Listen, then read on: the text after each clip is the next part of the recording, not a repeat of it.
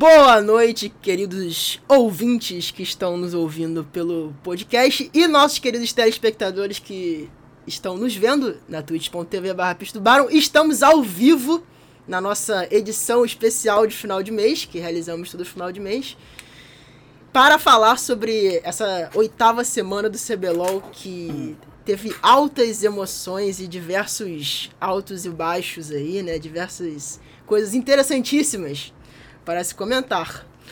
Como vocês estão vendo aqui no, no nosso querido Overlay, nosso podcast tem parceria com a Base Rush, o maior portal independente de esporte do Brasil. Acessem baserush.com.br. E comigo, como vocês podem ver, temos a presença dele, o não mais homem dos furos e palpitador profissional no LoL Sports BR, Bruno Andrade. É isso. Boa noite. Sou um, pou... Sou um homem de poucas palavras hoje. Tá certo. E o, como vocês podem ver aqui, ó, abaixo de mim, o nosso mago das análises, Gabriel Ponella. Eu gosto das edições online, que a gente não precisa ficar falando boa tarde, bom dia e boa noite, é só falar boa noite mesmo. E boa noite pro Brunão, pro nosso convidado, pro Caio, pro nosso convidado que é imenso. Tô muito feliz. E é isso, vamos falar de CBLOL. Ah, pode ser boa tarde ou bom dia para quem estiver escutando posteriormente. É, de fato, de fato. E o convidado especial dessa semana, como vocês podem ver, quem está online consegue já ter essa pequeno spoiler. É participante da Around the Rift, host do Around Runeterra, um cara completo, um cara que tá aí no cenário há anos. Criador, que... do, criador do Around the Rift também, tá?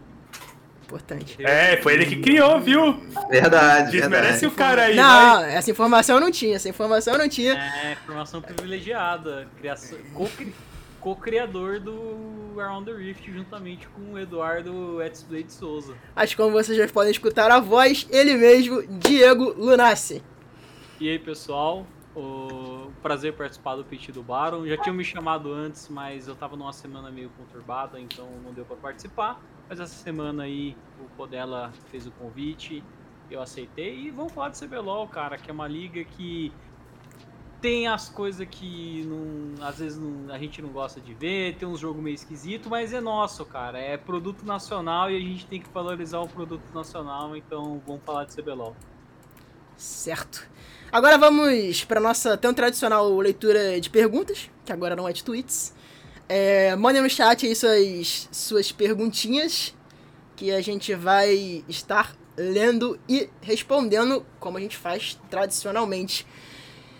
E a primeira pergunta já está aqui, é do Only Nunes. Ele pergunta: gostaria de saber a opinião de vocês sobre essa crise que o Flamengo se encontra. Eu não comento, não. Eu não comento, não.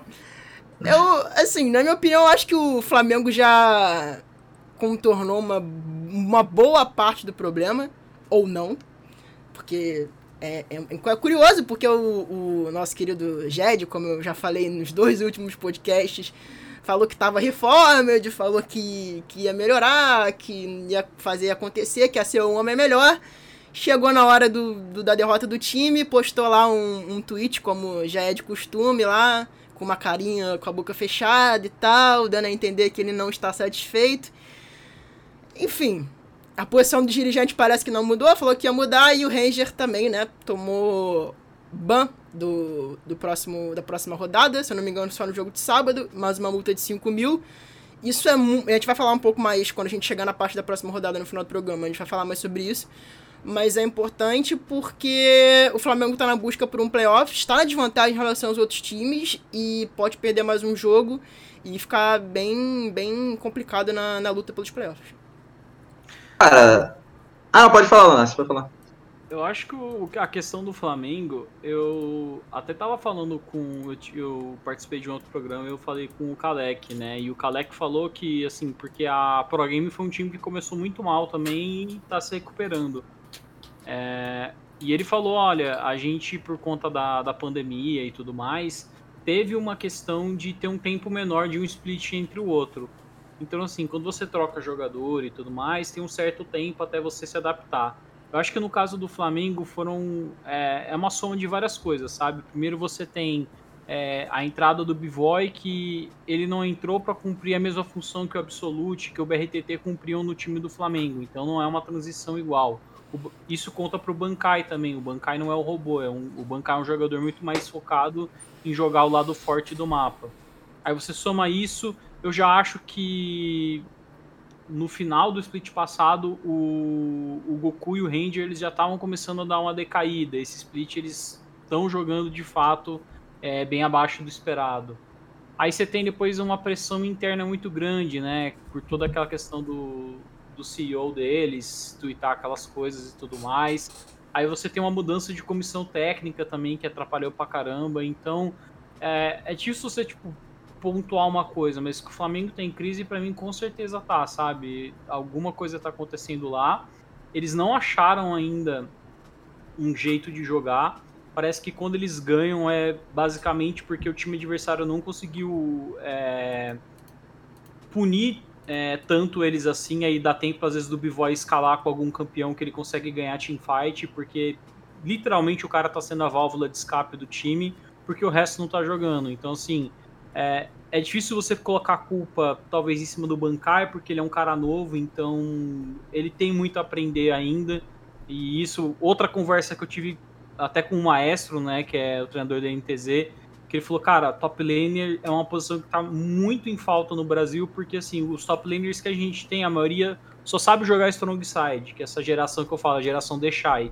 E às vezes você precisa de um cara que saiba jogar os dois ou saiba jogar somente o, o, lado fraco do mapa. Então, aí você tem que se adaptar e tudo mais. Então é, é complicado, sabe? O Flamengo tá uma série de coisas para resolver. O campeonato tá acabando e tem times que já conseguiram se acertar, sabe? Mudaram line-up e tudo mais, mas já estão no caminho certo para ir pro playoff essa inabilidade do Bankai de jogar o inside é meio que joga contra com o Flamengo em alguns momentos, porque a gente em, em alguns drafts a gente sente que o Flamengo quer dar o strong side pro Bivoy, mas não pode, porque o top side não consegue atuar como lado fraco e, e o mapa acaba ficando todo desequilibrado e o Flamengo perde muito espaço, muita pressão por conta disso. Mas acho que o problema do Flamengo é sistêmico, cara. É desde jogador não sabendo lidar com o time de massa que está jogando, que é o caso do Ranger. O Ranger está lidando muito mal com o gerenciamento de carreira dele num clube de massa. Ele não sabe como a torcida do Flamengo é. E isso está gerando muita dificuldade para ele. É, o, o, CEO também jogando contra, o planejamento que foi um pouco mal feito, chegar na, numa rodada decisiva de CBLOL e você não ter um jungler reserva para substituir um, o seu jungler que foi punido é complicado. Eles vão ter que jogar buscando playoff com provavelmente o Lusca ou o Heaven na jungle. Enfim, é uma situação muito complexa. Então é um problema sistêmico, cara. Não dá para culpar ninguém. Acho que é culpa do planejamento inteiro da equipe que falhou nessa temporada. E, e isso agora está sendo cobrado, né? É, a gente vê que o Flamengo está sofrendo muitas dificuldades. E vale a pena falar um pouco em relação ao que o Lunassi destacou do, do X-Side. Acho que o único é, top laner do Brasil que joga bem, bem mesmo esse X-Side é o Robô. Eu, Eu acho, acho que, o Tai joga bem também. É, mas é porque o Tai tem mais característica de pegar campeão carry e isso ofusca um pouco, né? O, o robô, ele, ele aparece mais por pegar tanques, É, o robô ele é muito mais carregador de piano, mas assim, é. eu vejo que hoje... É... Eu até falei com, com o maestro, né? Falei, cara, hoje o jogador para mim mais valioso do CBLOL é o robô. Porque ele faz uma coisa que, tirando o Tai, é, que não faz. que talvez não desempenhe esse papel, papel tantas vezes, é o único cara que faz no Brasil, sabe? O resto são todos, se pegar, é todos top laners que jogam, gostam de jogar strong side, não gostam de guivar recurso. Então, assim, é, isso meio que é, deixa o cara ser. Ele é único, sabe, no, no cenário. Então chega um ponto assim que se você achar um top lane no cenário novo que saiba jogar o weak side e nem precisa nem jogar strong, só que o cara saiba jogar o weak side, ele vai ser disputado a tapa, cara, por equipe. E, e, a forma que o jogo de League of Legends é hoje é diferente do que era em 2018. Em 2018 era muito mais valioso você ter um, top laner strong side, porque, o, porque as rotas solos eram até, 2000, até 2019 eu falo para você que era, porque 2019 a gente teve um meta muito que lembra, você podia. Tinha muito flex entre mid e top, né? Sim, então, sim. tipo, a Kali jogava top mid, você podia jogar sim, é, com muita coisa, sabe? Então, assim, 2018 e 2019 é. foi criando uma cultura muito de top laner jogar com campeão carry. Porque é, é que assim, eu destaco 2018. Eu destaco 2018, porque se você pegar os dois times que os dois times que se enfrentaram numa semifinal, os dois eram unicamente solo rotas. A G2 chegou na semifinal jogando com literalmente um Derek Perkins carregando, e a outra semifinal era Deixar e Hulk, sabe? Então uhum. eu cito eu cito 2018 por ter essa simbologia, mas tá certo, 2019 também. Também teve, acho que a, a, a, a, mudança drástica que teve em 2019 foi que quando chegou no Mundial, o time que venceu o Mundial foi o time que o top era o weak side, que é o caso sim, do FPX, né? Que o, Gingun. que o Gingun tava jogando daquela maneira. Então, mas no geral eu acho que isso moldou muito essa geração nova de top laners que a gente tem. O Ridan, por exemplo, é, o próprio FNB, sabe? Então, deixa eu ver olhando mais aqui, ó. A, gente a galera do circuitão, da Red, se eu não me engano, Gigo é o top laner da Red, isso. Gigo. Então, assim, mudou bastante, sabe? Eu acho que essa geração nova isso atrapalha, né? Porque eu acho assim, o Bivoy talvez num strong side ele fosse ser mais útil pro time, porque assim, se você tá jogando pro bot e você consegue exercer pressão bot e levar a torre muito rápido, o que, que acontece? Você libera o Lucy pro mapa, e você liberando o Lucy pro mapa, eu acho que ele é um jogador muito mais perigoso do que um jogador travado dentro de uma rota onde ele só tá aceitando uma lane phase talvez inferior aí ao do inimigo, entendeu? E, e, com o nível de habilidade do Bivoy, ele consegue muitas vezes sozinho, ainda assim colocar pressão no 3 que ele não deveria estar colocando sozinho e tudo mais. Então, eu lembro que é eu lembro que no jogo contra o Santos, cara, ele teve que gastar flash é, e heal, ele perdeu as duas summoners, ele voltou e ele tava com 20 e poucos CS em cima do Sark, sabe? Jogando weak side. Então eu fiquei assim, cara, imagina se esse cara estivesse jogando strong side. Só que é uma posição que, por exemplo, se você olhar o que o Flamengo jogou essa semana, o jogo de Orne do Bankai deu para entender que, tipo, ele não entende o conceito de, de jogar o X-Side, sabe? Jogar com campeão tanque, de às vezes aceitar algumas trocas da lane phase e falar, olha, eu vou dar um TP numa teamfight, soltar o carneiro aqui e meu time vai vencer. A próxima pergunta é do Cálice, nosso querido Dark Cálice. Ah, ele... mano, não. ele pergunta o seguinte: o Santos com o Melchior é o mais temido?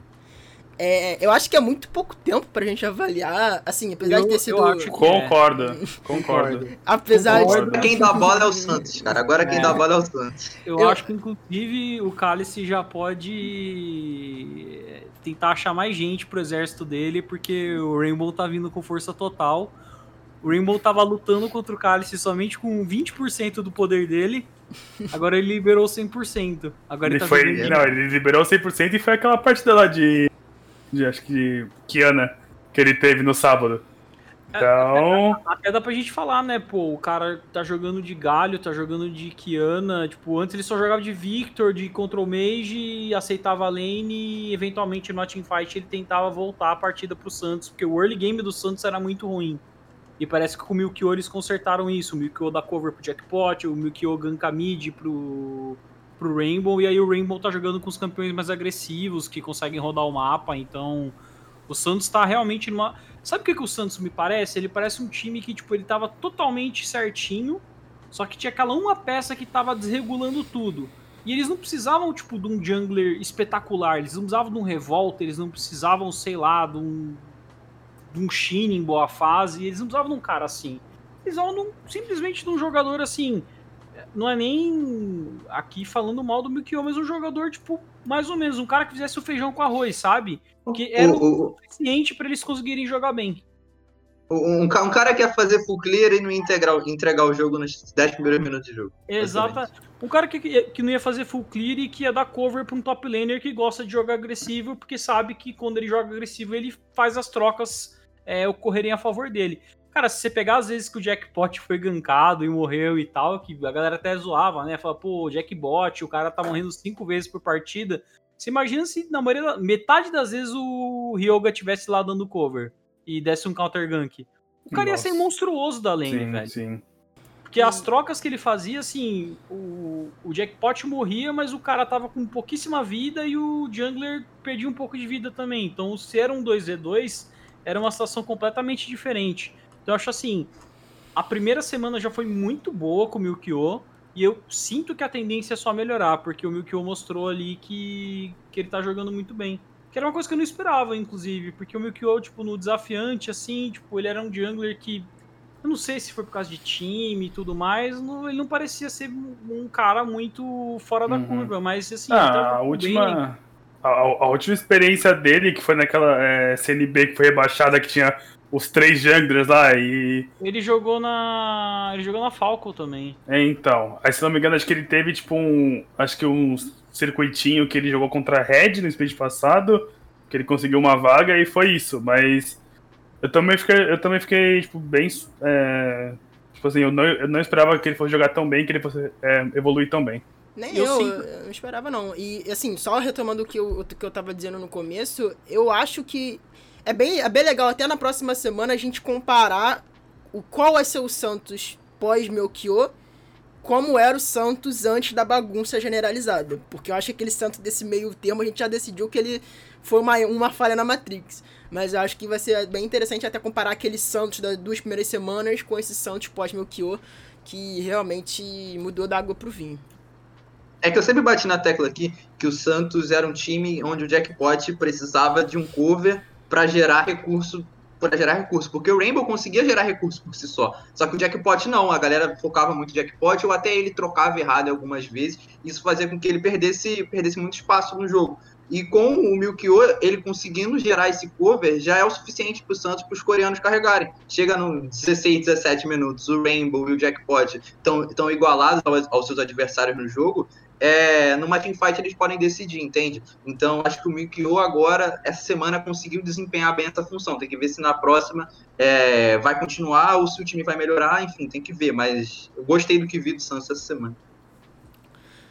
A próxima pergunta é do DBS 1989. Ele pergunta se a Kabum tem chance de playoff.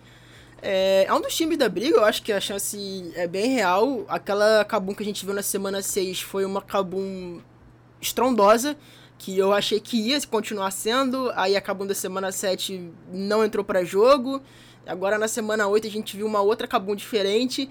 Então eles precisam se decidir qual Kabum que eles vão ser para as próximas duas rodadas para se classificar ou não para os playoffs, mas eu creio que a porcentagem maior é para eles classificarem sim. Cara, o pior é que é muito triste, porque se a gente for montar, acho que um top 4 hoje, pra gente falar os 4 times que vão pro playoffs, eu acho que vai sobrar pelo menos um ou dois de fora que. que não era, sabe? Tipo, se fosse um playoff com seis times, era acho que é playoffs Sim. tipo assim, muito melhor. Porque eu lembro que, acho que quando começou o segundo turno, eu lembro que eu colocava nos meus playoffs é, PEN, Santos, Cabum e, e NTZ. Não, eu, eu não colocava NTZ e era tipo o Fla, mas enfim. Aí a Prod pegou e subiu agora. Aí a gente já tem tipo uns cinco, uns cinco times aí. Aí se o Flamengo, por mais que eles estão com esses problemas, eles melhorarem, aí tipo, já são seis. Então, eu acho que a Cabum tem chance. Acho que a Cabum tipo, tem grandes chances de ir. Só que a gente vai falar deles depois. Só que o único problema da Cabum pra mim é que eles têm que começar a parar de perder, tipo, é, uns jogos com os caras que é, tipo, é, confronto direto, sabe? Mas chance de playoffs tem. Chance, chan- chance de playoffs acho que até o, o Flamengo aí, né, que tá em sexto colocado tem. Porque a Fúria. Fúria a gente fala da Fúria depois. Ah, o cenário que eu vejo, assim, é, o Flamengo, pra mim, é ainda é uma incógnita. Eu não sei se esse time. Na minha cabeça, eu acho que esse time, a, tendência deles é, é implodir em vez de melhorar, sabe? Eu não Uhum. consigo ver sinais nenhum dentro do Flamengo de que esse time vai é, reagir a ponto de conseguir se classificar para um playoff, ainda mais na situação que eles estão, né?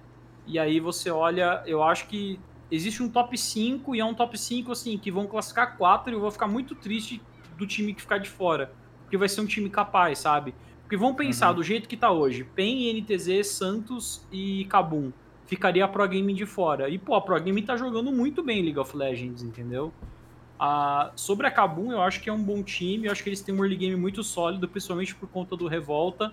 Mas se eles estompam muito o early game, eles conseguem fechar a partida bem. Agora, se eles fazem um early game que eles conseguem uma vantagem um pouco menor, eu sinto que eles ainda têm um problema de mid game para resolver, sabe? É uma equipe que é, às vezes falta, sabe, aquela puxada de gatilho, do aquele shot calling de tipo, cara, a gente vai fazer esse objetivo, se os caras aparecerem, a gente vai lutar. E, sabe, ser mais decisivo com as com as tomadas de decisão. Eu sinto que a Kabum tem um problema que eles ficam um pouco freados, sabe?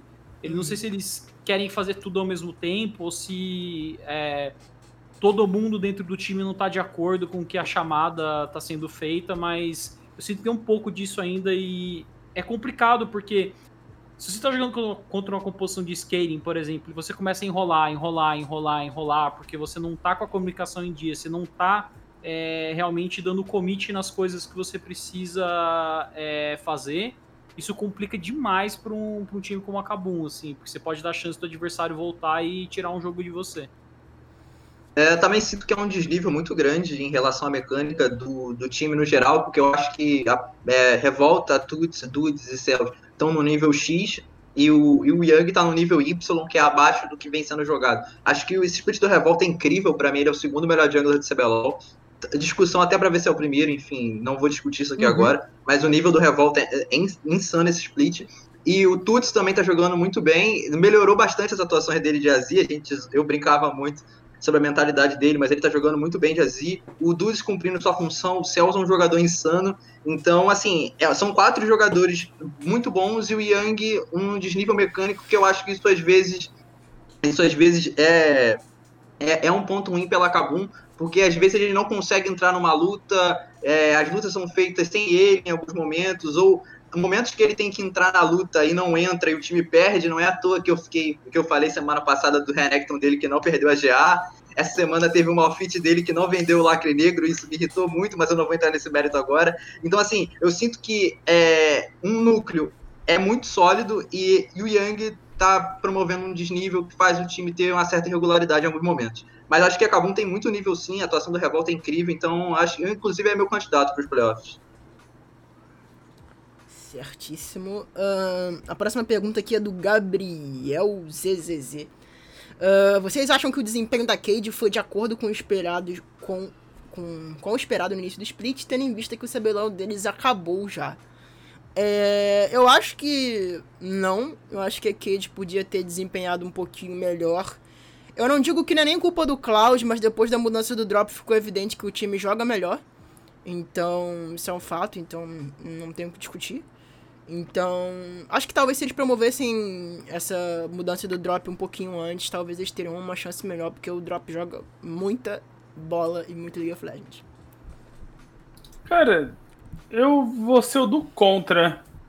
É, sinceramente, tipo, se não me engano, acho que eu cheguei até a postar lá no, lá no Twitter e tal, que pra mim a Cade, a, a Cade sem o robô e sem o Grell ia ser um time para brigar por por sétimo, oitavo. Então, para mim o desempenho deles, tipo, por mais que eu não queria que eles estivessem é, jogando mal, eu não acho que foi tipo algo tipo, meio que fora da curva. O time era isso, sabe? O, era um top laner muito, muito novo que tinha que se, que se adaptar muito rápido. Era um jungler que tinha que fazer basicamente o que o, o que o Grell fez, porque era um cara que acelerava muito o jogo, que dava recurso, tipo, muito pro.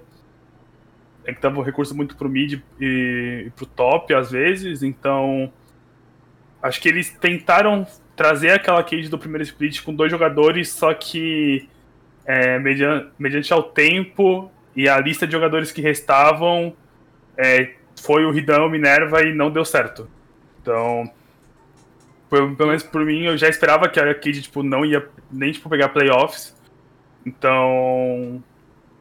Por ah, mim, tipo, não foi fora, sabe, fora do normal. Não me surpreende, tipo, que nem o Brunão falou. É, acho que eles tinham dois jogadores que eram os pilares do time, que era o caso do Grell, que saiu, mas não foi por questão de não querer jogar na Cade, foi mais uma questão de, de querer ficar perto da família agora nessa época que a gente está vivendo, e o robô que foi para a PEN, né? Então foi uma oferta salarial maior pro, pro robô e ele acabou indo. E eu acho que o, a, as, os jogadores que eles colocaram no lugar têm é, perfis completamente diferentes do que a Cade do primeiro split tinha, entendeu? Então você já tem aí uma desambiguidade, né? Que você não tá com o mesmo time e eu senti pelo menos que a Cade, quando saiu a escalação, eu senti que eles estavam meio que no budget mode, sabe? Eles contrataram quem tinha para contratar ali na, na janela que não fosse é, muito caro e para guardar para franquia, tipo, pensando mais no futuro, sabe? Talvez de desenvolver o Ridan como top laner. Então, assim, eu sinto que a Cade não chegou nesse split para dar win e tentar ganhar alguma coisa. Eles chegaram mais para desenvolver o time, para quem sabe no split que vem, é, até com essa lineup, sabe? Porque eu acho que teve sim uma melhora. Não foi uma melhora gigantesca, mas teve uma melhora significativa com o drop de AD Carry. Mas talvez chegar para o próximo split, se eles forem realmente é, passar para as franquias, entrarem como uma equipe mais, mais entrosada. Então, eu acho que foi uma das equipes que meio que já entrou praticamente desistindo. Eu senti a mesma coisa da NTZ, sabe? Por eles não terem mudado de jogador. Só que a NTZ deu um step up de dos players em si e tá na posição que tá hoje. Compartilho das mesmas opiniões dos meus companheiros de bancada. Não tenho nada a adicionar. Nossa! É, vamos começar agora o podcast de fato.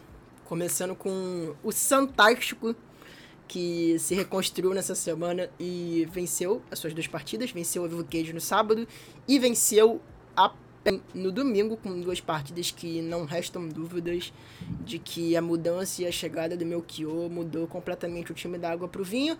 É um novo time, voltou para a disputa dos playoffs, na minha opinião, e tá, e tá mais. Melhor, tá, tá melhor do que nunca. É, o Santos é, se deu muito bem, entre aspas, mas isso é óbvio, é mérito deles, por eles terem deixado uma gordura para ser acumulada no começo do split, no qual eles podiam se dar o luxo de perder sem sair dos playoffs por conta das seis, das seis vitórias que eles tiveram no começo do split. Então, co conseguiu queimar essa gordura, foi até onde deu, conseguiu mudar, ainda tá muito bem na disputa, talvez chegue até um segundo lugar, não sei, mas enfim, tá bem na disputa. Olha, o Santos acho que voltou. Na verdade, não, é, não sei se é questão de voltar, mas acho que acho que o Santos dessa última semana acho que foi o time que todo mundo queria ver, sabe? Acho que finalmente foi aquele Santos que o jackpot fica carry e acaba com o jogo. É um que você dá um carry também, tipo, na mão do Rainbow e ele decide, sei lá, às vezes em, uma jogada solo. É a bot lane com o Sarkis e com o Hulk, que é é sim uma bot lane pra, tipo assim, aguentar pressão, enquanto o jungler vai dar recurso é, pros dois coreanos. E acho que o, pessoal estava, assim, com saudade, né, de, de assistir esse time. Então, a entrada do Milkyo, confesso que me surpreendeu bastante. É, não achei que ele ia desempenhar tão bem, tipo, da maneira que, que, que ele jogou.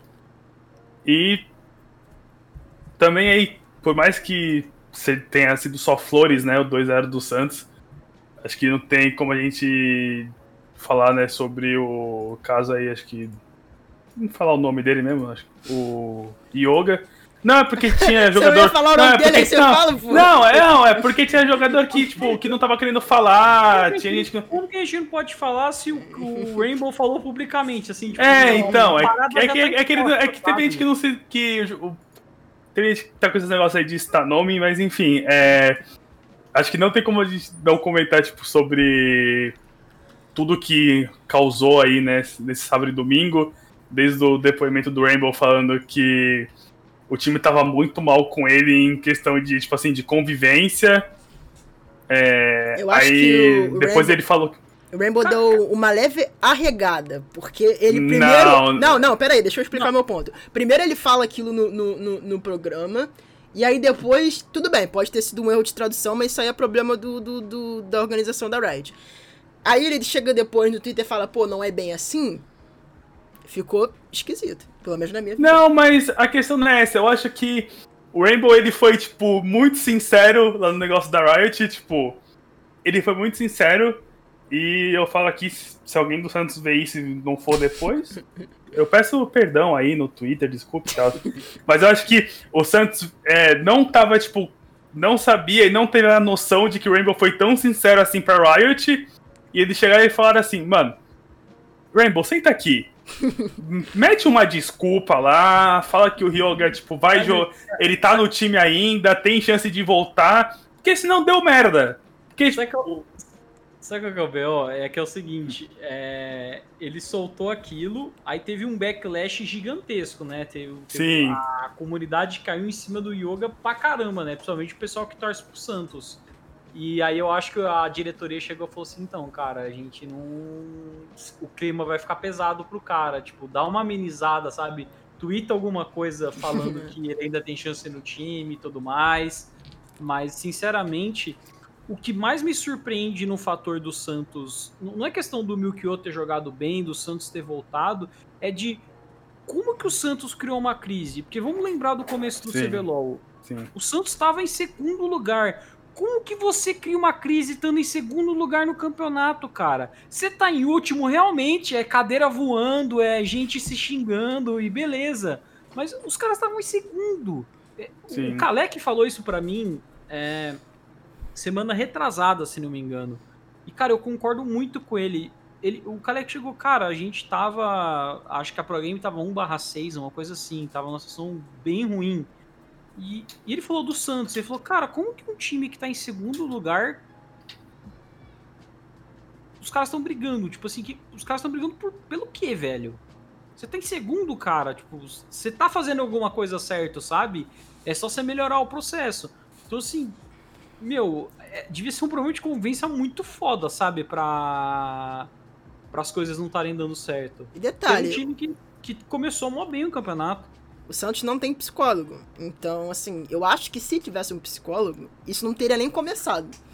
Eu acho que é, um, é, um, é uma falta que o psicólogo faz em diversos times do CBLOL, que você vê, pelo menos na minha visão, escrachado a diferença de comportamento dos times que têm psicólogo e dos times que não têm psicólogo. Mas aí eu vou. Eu vou puxar o Brunão do, do passado e eu vou. vou apontar um rumor que eu escutei.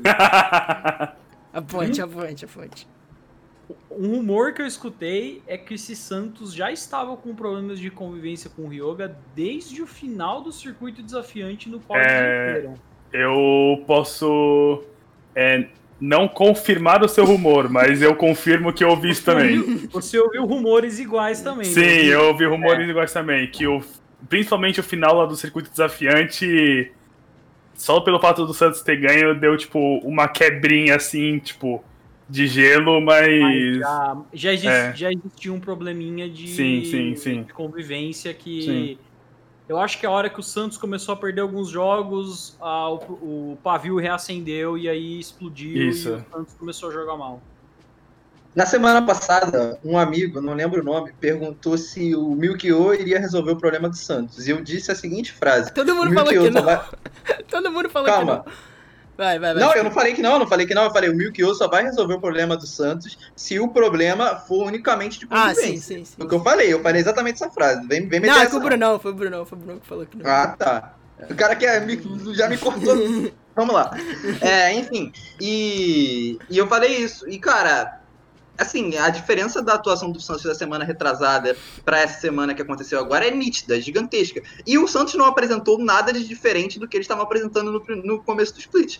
Ou no, no circuitão, um time com os dois solos fortes, a bot lane como weak side, e, o, e um jungler que não faz nada que não precisa fazer. Não, precisa, não faz nada que não precisa ser feito. E o time estoura no mid-game, o time explode no mid-game. Foi exatamente. a- o Santos ganhou os dois jogos dessa forma. As duas solo lanes mantendo, se mantendo estáveis na partida, a bot lane fazendo sua função como lado fraco, inclusive o Sart faz muito bem essa função com a Ashe. Inclusive complementa muito a forma na qual o time joga, o pique. E, e a partir do, do mid-game, o time começou a achar espa achou espaço no mapa e ganhou seu jogo. Contra a PEN foi assim, e contra a NTZ ficou mais marcado ainda, porque o Rainbow usou muito bem o, o kit da Kiana, jogando, jogando na Fog, jogando nas moitas e criando as jogadas. Então, assim, o Santos não mudou absolutamente nada do que, do que vinha fazendo anteriormente. A única coisa que aconteceu foi que a entrada do Milkyo gerou um ambiente melhor para eles repetirem o que estava sendo feito desde o começo do split. Eu não acho que tem. Eu acho que é um pouco mais profundo, Podela, porque eu acho que o, o, o Ryoga jogava muito bem por conta do pique do Sarkis de Ashe, porque tipo, ele sempre tinha informação do jungler inimigo, então tipo, ele conseguia fazer full clear e não ser punido por isso. Aí o pessoal começou a meio que trabalhar em cima disso, né? De banir Ashe contra o time do Santos. Você percebia que quando eles não estavam de Ashe, o Yoga ficava muito perdido. Eu já acho que com o Milkyo o time é mais proativo, sabe? A gente viu o Milkyo dando tipo gank level 3, flash pilar, sabe? Coisa que o Yoga não fazia. É, eu sinto também que, beleza, o, a, o pode, pode não ser o jungler mais proativo que a gente tem no CBLOL, de ficar gankando lane várias e várias vezes. Mas eu vejo ele dando muito mais cover, tipo, ele muito mais preocupado com os solo laners dele do que com a jungle e si, que era uma coisa que o Yoga fazia bastante. Eu concordo, sabe? Só que eu acho que o recorte para falar sobre isso é muito pequeno, sabe? Foram dois jogos somente. Então, ah, assim, não, acho que o recorte é muito curto. Então, assim, o que a gente tem de imediato é que a presença do Milkyo ali melhorou, um, pelo menos, a convivência, que era o principal problema que eles vinham tendo. Eu concordo contigo plenamente sobre esse ponto. Só que eu acho que o recorte ainda é muito pequeno para falar sobre a, a mudança mais técnica acerca do, dos polos do jogo e tudo mais. E uma coisa que eu consigo cravar do Santos é que eu acho que o Milkyo ele tá até mais solto, sabe? Eu acho que até os coreanos podem estar tá dando uma certa confiança para ele. Do tipo Sim. assim, cara, é, de deles passarem instruções pro Milkyo, sabe? De como eles querem que o Milkyo haja dentro do jogo e o Milkyo aceitar essas instruções e jogar da maneira como eles querem. O que não é nada errado, sabe? Se o time roda em cima dos solo laners e o solo lane chega para você e fala: então, cara, eu preciso que você jogue assim, assim, assim, sei lá, um treino que eles percam. E o, Rio, e o Milkyo chega e fala: não, beleza, eu vou jogar assim, e ele executa daquela maneira. Perfeito, cara. Porque, bot, porque assim, o Santos ele já tem. A, isso é uma coisa muito importante né, dentro do CBLOL. Já é um time que tem todas as, as suas funções é, muito bem setadas, sabe? Quem vai jogar o lado fraco, quem vai jogar o lado forte.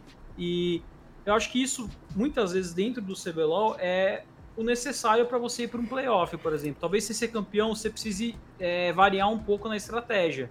Mas você ter uma estratégia única e você ser muito sólido nela já é o suficiente para você avançar muito na frente no campeonato.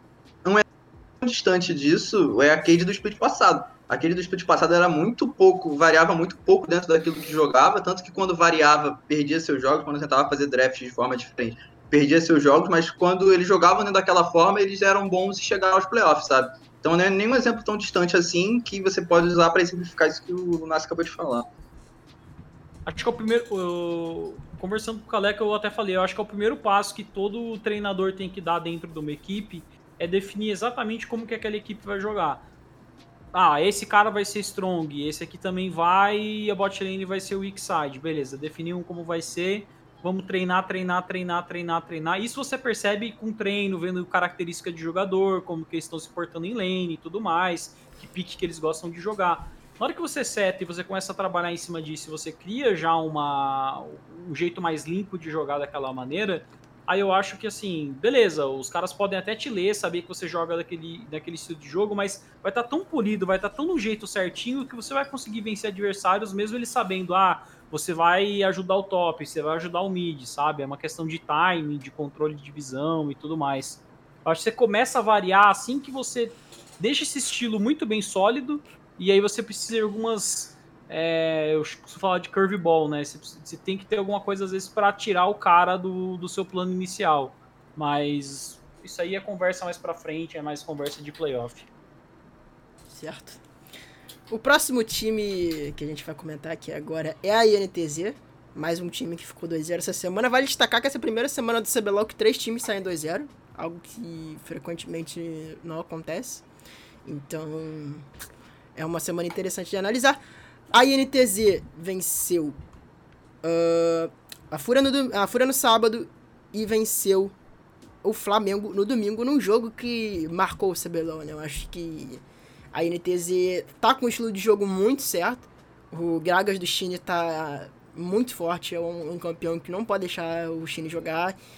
É absurdo, o cara parece que é mono boneco, sei lá, parece jogar Gragolândia. Chine de Gragas, Chine de Gragas. É, eu nunca, assim, eu nunca vi um pro player tão absurdo com um boneco, igual o Chine é de, Chine é de Gragas. E afirmo, e afirmo, nunca vi Gragolândia e Chine no mesmo lugar ao mesmo tempo. fica aí, fica aí a análise. Fica aí a análise. Justo. Então, estão liberados. Cara, a...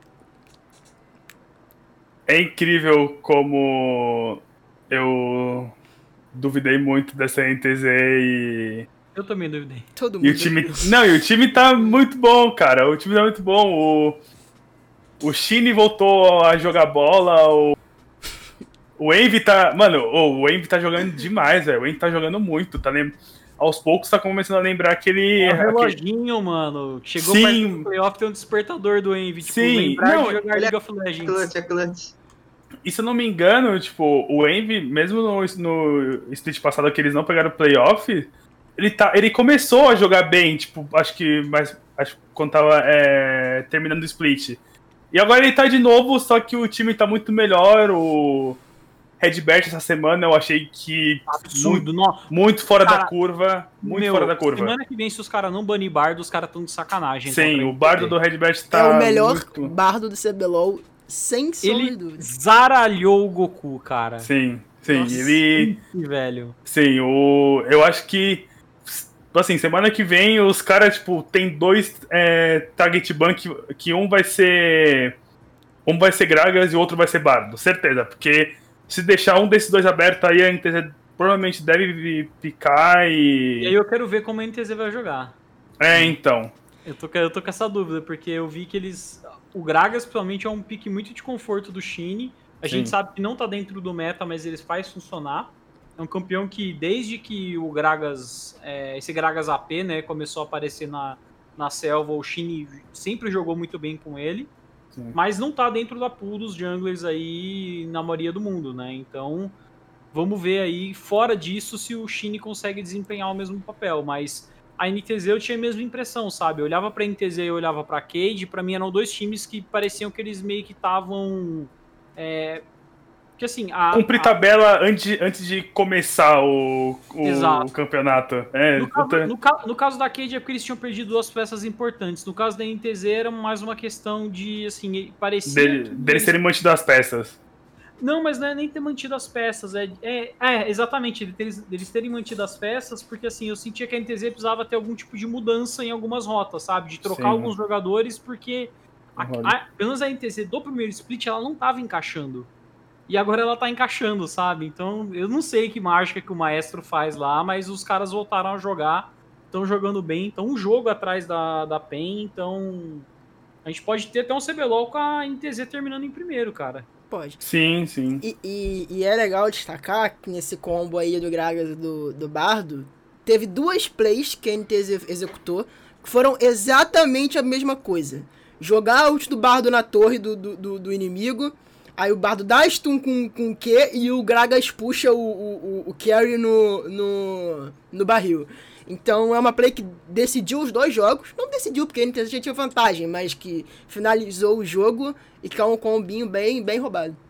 Mano, é É muito, que- saca- é muito sacanagem esse, é- esse combo, assim. Quando você tá no, no headside, o bardo pega, ele entra na jungle, aí ele tá entre a T1 e a T2, né? Aí ele só luta, aí, cara, isso é sempre que você vai fazer contra a Syndra, contra a Oriana, contra a Carry Móvel, depois que você gasta o flash delas.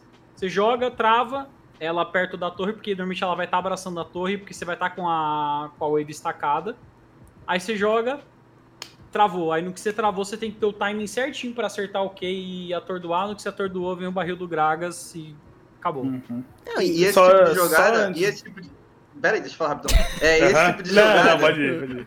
E esse tipo de jogada, quando você tá na frente, ele é muito. Ele te habilita muito a puxar o gatilho, porque o range de iniciação é muito longe, né? Você tem a ult do Bardo que tem um range imenso, e tem a ult do Gragas que posteriormente no follow-up vai conseguir chegar e, e te for- for- fornecer um pick-off que você não deveria, não deveria ter se você tivesse com campeões que tem janelas de iniciação menores. E quando você tem vantagem de visão pra trabalhar esse tipo de jogada, é incrível. Foi o que a NTZ teve. Porque nos dois jogos eles saíram ganhando, saíram com a vantagem de tempo. Quando você tem a vantagem de tempo, você chega primeiro no mapa e pode restabelecer a visão para gerar, pra gerar ameaças. Então, assim, eles utilizaram muito bem e funcionou, funcionou bastante. Pode falar, Bruno. Ah, não, é coisa rápida, tipo, que eu queria destacar que. É, eu acho que o. Por mais que a NTZ esteja jogando muito bem, eu acho que o. O Micão não tá, tipo, nos melhores dias dele. Eu acho que tem um tempinho assim que. Tipo assim, ele não. Ele não tá jogando bem, mas ele não é o cara, tipo, que tá trollando os games, sabe? Tirando acho que aquele de COG que, sinceramente, foi um pouquinho troll. eu não tô sentindo que o Micão foi aquele Micão que terminou o split passado, que assim, que ele tava jogando muito. O Ezreal na mão dele era um campeão, tipo, muito absurdo, os posicionamentos dele, né, tem a piada, os posicionamentos dele estavam muito bom, e eu acho que na, na, na, segunda etapa, tipo, durante a etapa ele foi, tipo, é, caindo, é, o nível dele foi, tipo, é, caindo um pouco. Então, eu acho que quando o Micão voltar a ser aquele cara que foi um dos grandes motivos de, é, desse quinteto ter, ter chegado na final lá do é, segundo split e tem uns assim, sem sombra de dúvidas que é um dos caras tipo que é líder desse time quando ele voltar a atuar principalmente que ele estava atuando antes como eu disse acho que essa NTZ tipo vai voar demais e como o Nassi falou tem assim totais chances de terminar como líder Principalmente porque a gente tá vendo a Penha aí, que a gente vai falar mais tarde, é, dando algumas trolladinhas.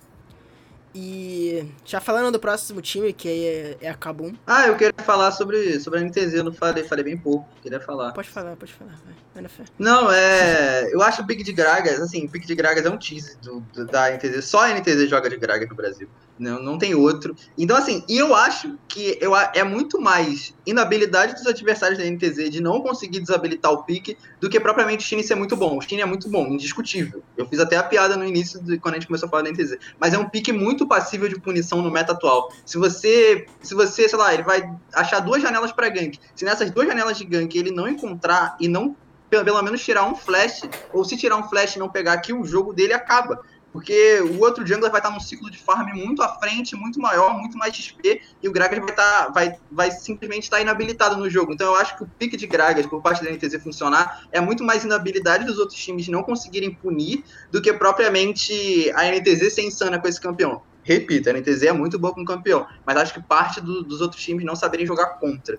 E no segundo jogo, eu gostei muito de como a forma na qual a NTZ draftou, de forçar o Lucian contra a Oriana, porque a Oriana vem sendo. É o, ah, talvez seja o principal power pick da mid lane na Europa. É, a galera lá da first pick sem pena, sem pena alguma, first pick sempre. E quando tá aberto, lógico. E, e a, o Flamengo deu first pick Oriana e o, e o, e o Envy veio com a proposta de Lucian, o Lucian Rota, que não é um pick tão forte, que não é um pick tão do meta, mas é muito bom no matchup. Então, gostei de como a NTZ jogou o matchup em si, como ger conseguiu gerar vantagem em cima disso com Bardo, com Gragas. Então, estou gostando de como a NTZ está draftando desde semanas anteriores, onde eu falei que deixar o Varus aberto era uma boa ideia, só precisava executar direito. E então, estou gostando. A NTZ é um time que eu estou gostando bastante de ver. É... Agora vamos falar sobre a Kabum. Mais um time que ficou 2-0 essa semana. Mais um time que me surpreendeu, porque ficou 0-2 na semana passada. Teve um desempenho horroroso, não entrou para jogo. Mas essa semana a Kabum voltou. É, venceu a Prodigy no sábado, que eu não esperava. Eu esperava uma vitória na Prodigy muito fácil, mas não foi assim, porque a Kabum conseguiu se reestruturar. E venceu a Vivo Cage no domingo. É, eu acho mais impressionante dessa semana, a Kabum eu destaco duas, duas questões. Primeiro, como o Young não, é, não ainda não é o máximo dele, o máximo que ele pode executar. Porém, porém, essa semana ele foi muito mais agressivo em forçar a backline adversária do que na semana passada, no qual praticamente ele pegou um Renekton e não entrou mesmo, até quando tava de A. Sério, ele não entrou no carry nenhuma vez. Todas as vezes que ele entrou, ele entrou num Cartus que tava se jogando no time dele. Então, enfim, mas essa é coisa semana passada não é discussão agora. Mas o Young melhorou um pouco. Eu acho que o Young precisa melhorar mais para esse time desempenhar cada vez mais e chegar no playoff. O que eu sinto do, do Young é. Eu até. Até quando a gente fez no ATR, né, o, aquela edição falando das escalações, eu até falei, né?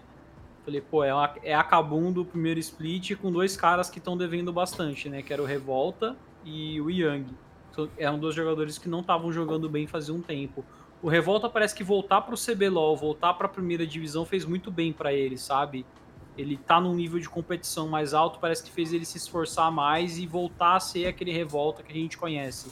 O Yang eu ainda acho que tá devendo, sabe? Tipo, eu gosto muito do Yang, só que ele ainda tipo, falta um caminho para ele trilhar, sabe? Desde a Cade de 2018, eu acho, que eu não vejo ele tendo boas atuações. E é estranho porque assim, sempre que o Yang jogou com o Revolta, ele sempre foi um jogador que conseguiu não sei, ter uma, um certo tipo de liberdade, talvez, sabe? Ele sempre jogou muito junto com o Revolta, o Revolta sempre deu muito cover para ele.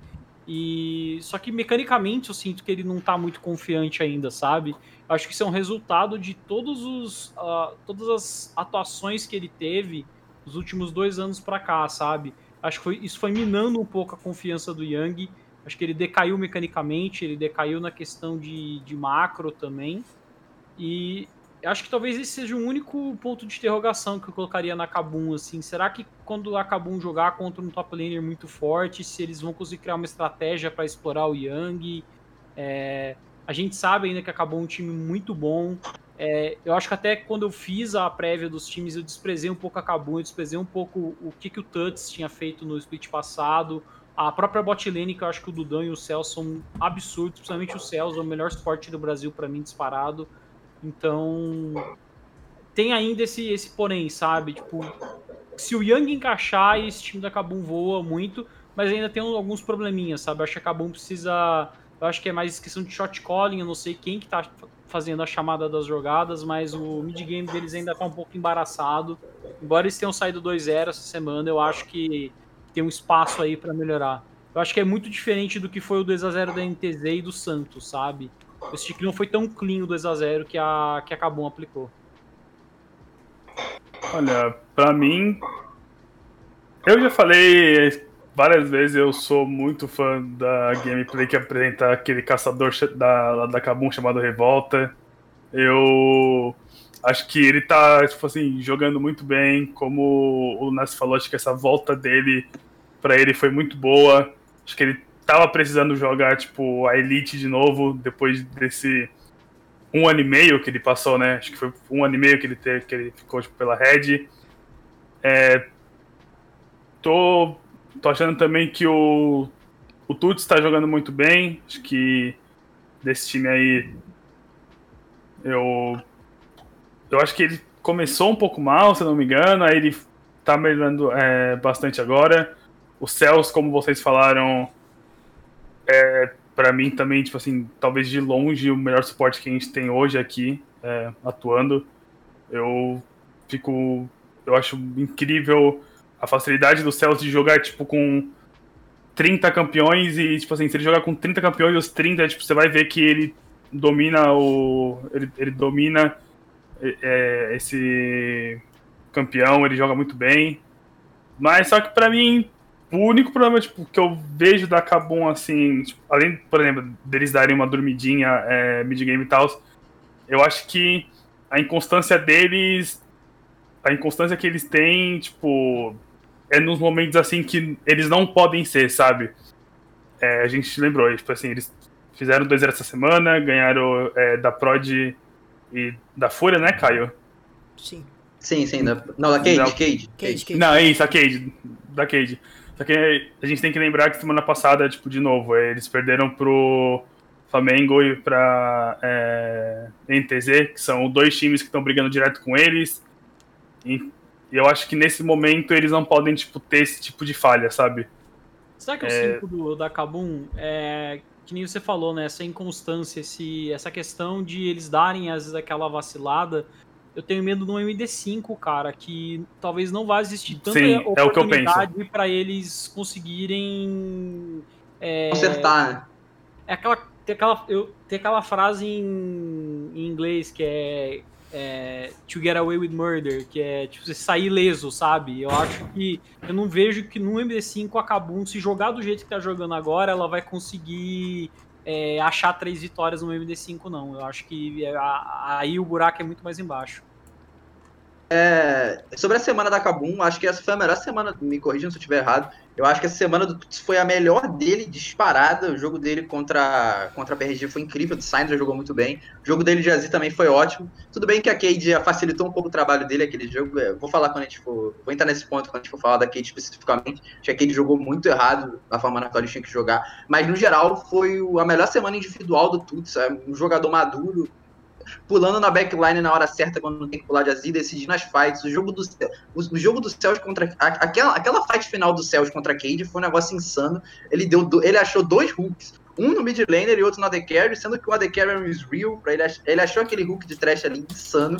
Foi, foi uma partida muito boa por parte dele. Então, no geral, é, individualmente, sinto que a Kabum tá bem, menos o Yang. O, o, o jogo dele contra a Cade foi. Ab, ab, abri, abriu, abriria muitas janelas para Cade se, se o Minerva soubesse qual lado ele tinha que jogar no mapa, qual, em quais momentos ele tinha que aparecer em determinada rota, coisa que ele não soube, vou falar especificamente quando entrar na Cade. Então, sabe, é, e isso me, me deixa um pouco com o pé atrás com a Kabum, porque citando os erros do mid-game que o Nassi trouxe aqui, onde o time escorrega, tanto que aquele o jogo contra a NTZ na semana passada foi um claro exemplo disso. Eles ganhando, abri, abriram muita vantagem, mas não souberam o que fazer no momento do Barão, sabe? Ficaram, ficaram lançando ali durante cinco minutos, quando eles poderiam estar tá forçando side, ganhando visão avançada. Então, é um vacilo deles esse mid-game, e acho que a performance individual do Yang pesa muito. Mas hoje é um time, um time muito bom, um time individualmente bem encaixado, o nível do revolta muito alto. Os jogos dele, para mim, deixar ele dali, acho que como o Shine tem Cara, o grade. dele é acho, é surreal deixar a Nidali aberta não tem como. É, é inadmissível para mim, sério. Ele pegar a Nidali e fazer o que faz é incrível, sabe? E, e, pior, ele luta muito bem de Nidali, sendo que nem tem como lutar de Nidali, cara. Não faz nem sentido. Ele dá uma lança, ele entra no meio de cinco, com o cara e sai vivo. E eu fico tipo, é... revolta ficou vivo nisso, cara. Ele é muito Teve uma fight, Nidali, velho. Teve uma fight no Rio, topside, no tempo do Barão, acho que foi 24 minutos, que ele dá lança, entra, explode o cara, usa o, o cronômetro, sai vivo como se nada tivesse acontecido, sabe? É, é insano, é insano. Eu acho que deixar ele dali aberto contra a Kabum é, é erro de preparação, sabe? Então é um time muito bom, mas que tem que melhorar essas inconstâncias no mid-game e o Young tem que dar um step-up mecânico caso esse time queira, queira vencer o CBLOL, sabe? Cara, não, só pra gente é, fechar aqui, eu, eu acho incrível, tipo, como a Kabum tem uns. Não sei, não sei se é nem tipo, é pocket pick, sabe? Só que, tipo assim, do nada, tipo, em, em um momento você tem que banir cena, aí no outro momento você, tipo, tem que focar é, a Nida dele pra, pra ter ban. Então eu curto, tipo, esses times que é, a cada semana eles vão trazendo, tipo, é, um champion que você precisa focar, porque daqui a pouco você, tipo, você precisa banir, tipo, cinco campeões deles, porque se deixar, tipo, qualquer um desses cinco abertos, a Kabum vai, tipo, ganhar e, o jogo, sabe? E a NTZ no caso, né, cara? É, então. Bardo e Gragas. Imagina, Sim. se semana que vem os caras banir Bardo e Gragas e a NTZ tiver mais piques para jogar, vai ser muito bom pra NTZ, porque vai abrir o leque de, de sim, power sim. pra eles de um jeito absurdo, sabe? Sim. Então, e eu vejo, eu vejo, eu vejo a Kabum também, tipo, daqui a pouco você não vai ter que banir, por exemplo, é mais campeão que tá forte, tipo, em meta, assim, você vai ter que é, banir campeão que eles estão forte, fazendo algum, algum campeão que tá forte, tipo, é, passar, e a Kabum vai picar e aí começa, tipo, você tem que se preparar de uma maneira muito incrível para ele. Mas eu, Sobre... assim, Sobre a NTZ, é. eu acho que o Shine tem coisa na manga, só que são campeões não ortodoxos. É Zek para jogar de Zek. Ele jogou de Zek uma semana inteira do CBLOL. Ele tem também o. Ai, cara, o Nocturne. Então, assim, ele tem recurso. Só que o recurso dele é um recurso diferenciado, sabe? E, e, vale, vale a pena destacar que se a, se a, se a NTZ ainda tiver mais Pocket Pick, talvez nem mostre, porque talvez seria interessante guardar para uma MD5. E como o, o, Bruno falou de questão de forçar ban e deixar um, um pique do meta aberto, me corrijam se estiver errado, mas eu não vejo nenhum pique muito, muito absurdo que você se deixar aberto, nossa senhora, acabou o game. Eu vejo talvez o, o Mordekaiser em algumas situações, que tal, ele desbalanceia o jogo, mas nada muito além disso, de, oh, no draft ser, ser muito impossível se deixar alguma coisa aberta, sabe? Eu acho que a cena é um problema muito grande, porque habilita muitas formas de você jogar. Você pode jogar com composições globais, você pode jogar com lutas de dois tempos, você pode forçar a luta, voltar, é, se curar e lutar de novo. Acho que a cena habilita esse tipo de jogo. Então acho que a cena hoje é o pique mais problemático. Antigamente a gente tinha vários, né, que era um grande problema, hoje não tem mais. Mas acho que talvez a cena seja o principal, porque você habilita diversos tipos de estratégia, seja a forma na qual você vai jogar bot lane, você pode jogar bot lane farmando, pode jogar sem, sem farmada no recurso para o seu suporte, entre aspas. Você tem, pode jogar de maneira global, com piques globais estão muito fortes no meta galho, o Silas roubando a ult de um TF como possível resposta. Então acho que talvez seja o pique mais problemático do patch, mas também não é tanto problemático assim. Você tem recurso para jogar contra, no caso. Certíssimo. O próximo time é a Prod. É, eu, eu pessoalmente esperava um 2-0 deles nessa semana, mas eles tiveram esse jogo contra o Cabon que eles não conseguiram desempenhar bem no sábado. E no domingo a Prod venceu a Fúria, então. Assim, a, questão a Prod é a mesma coisa que eu digo. Eles mudaram bastante o estilo deles de jogar. É um time novo, é um time muito promissor, muito bom com as peças que tem. E vai aprontar muito nesse CBLOL, não sei, talvez até uma final, nada impossível. O nível entre os times do topo da tabela do CBLOL tá bem even, na medida do possível, agora que todo mundo conseguiu dar um, dar um step up, tirando o Flamengo que tá passando por, por alguns problemas. Mas basicamente é isso. O Prod deslizou contra a Kabum, mas fez um bom jogo contra a Fúria e. A Fúria, eu não vou nem falar nada da Fúria, que vai chegar na parte da Fúria ainda que a gente vai repetir a mesma coisa semana passada. E parece que eu ziquei, cara, a Prod, porque eu lembro que eu. Quando fiz a entrevista com, com o Kalec, eu falei, mano, só falta a, a, a Kabum agora, né? Porque assim, eles perderam pra Kabum no segundo. no primeiro turno, eu acho. Ou no segundo? Não, eles perderam os dois, perderam os dois turnos. É. Aí eu falei, ah, aí eles ganharam de todos os times, aí só faltava Kabum agora no terceiro turno, né? Pra eles conseguirem, tipo, completar e vencer os sete times, os sete adversários em sequência. E eles foram lá e acabaram perdendo, sabe? Eu fiquei, pô, mano, se pausiquei a Prodigy. Mas falando um pouco da Prodigy, dessa semana pelo menos, é, eu não sei se vocês tiveram a mesma impressão. Eu senti que a Prod deu uma certa. Eles deram. Eu não vou dizer um passo, mas talvez meio passo para trás. Porque em alguns momentos me lembrou aquela Prod que tava, sei lá, um 5, um 6, com aquele mid-game é. meio confuso, sabe? Eles se você pegar, por exemplo, é, não essa semana, a semana, a outra semana que eles fizeram 2-0, eles estavam muito é, incisivos no mid-game, sabe? O, o Kalec até falou que eles trabalharam muito nisso, porque o early dele estava bom, mas o, o mid estava realmente desajeitado. Só que essa semana eu senti que, mesmo no jogo que eles ganharam contra a Fúria, eu não gostei muito de, de como eles se portaram no mid-game, sabe? Acho que faltou de novo aquela incisividade que eles tiveram com em outros jogos ali que fizeram eles vencerem seis.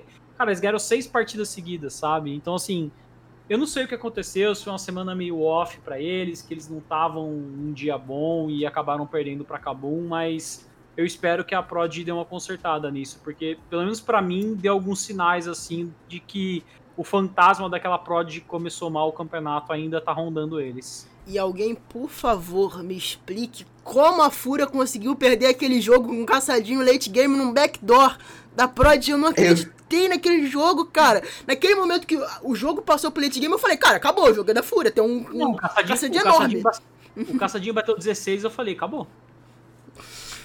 Primeiro, a forma qual a PRG jogou para deixar o caçadinho bater 16, eles jogaram errado. Teve um, teve um momento que pra mim foi muito emblemático, entre os 23 e os 25, se não me engano, onde a Prod tinha, tinha forçado a rota, a rota mid, top bot, tava a favor, e eles tinham controle da jungle topside, e, eles, e, o, e a Fúria tinha três trinkets azuis. A ideia na minha cabeça, eles estavam fazendo barão, a ideia na minha cabeça é, vai forçar o primeiro trinket azul, reseta o barão, forçar o segundo, reseta o barão, forçar o terceiro, reseta o barão, e aí força a fight quando os caras vierem para cima. Eles forçaram todos os recursos de visão, parece que eles não tinham contado por algum motivo. Eles fecharam, eh, gastaram todos os recursos de visão do adversário, não fizeram barão, não forçaram a fight e deram B. Simplesmente isso, sabe? Não, não souberam foi, jogar foi com. Bizarro, foi bizarro, sim. Foi muito bizarro isso.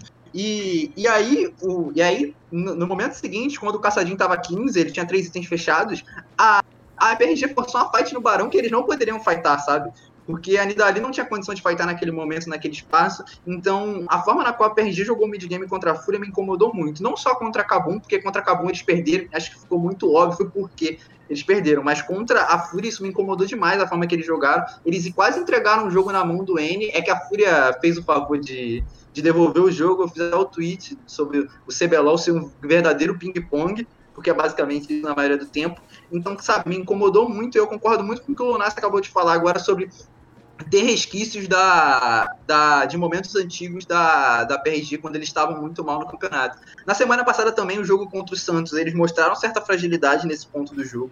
Contra a PEN foi, eles jogaram bem, mas contra o Santos eles mostraram certa fragilidade. Então, assim, é algo para se tomar cuidado. É um time muito talentoso, é um time que sabe jogar early game e melhorou muito no mid game nas últimas semanas, mas acho que tem que tomar um cuidado a mais com, esse, com essa fase do jogo especificamente.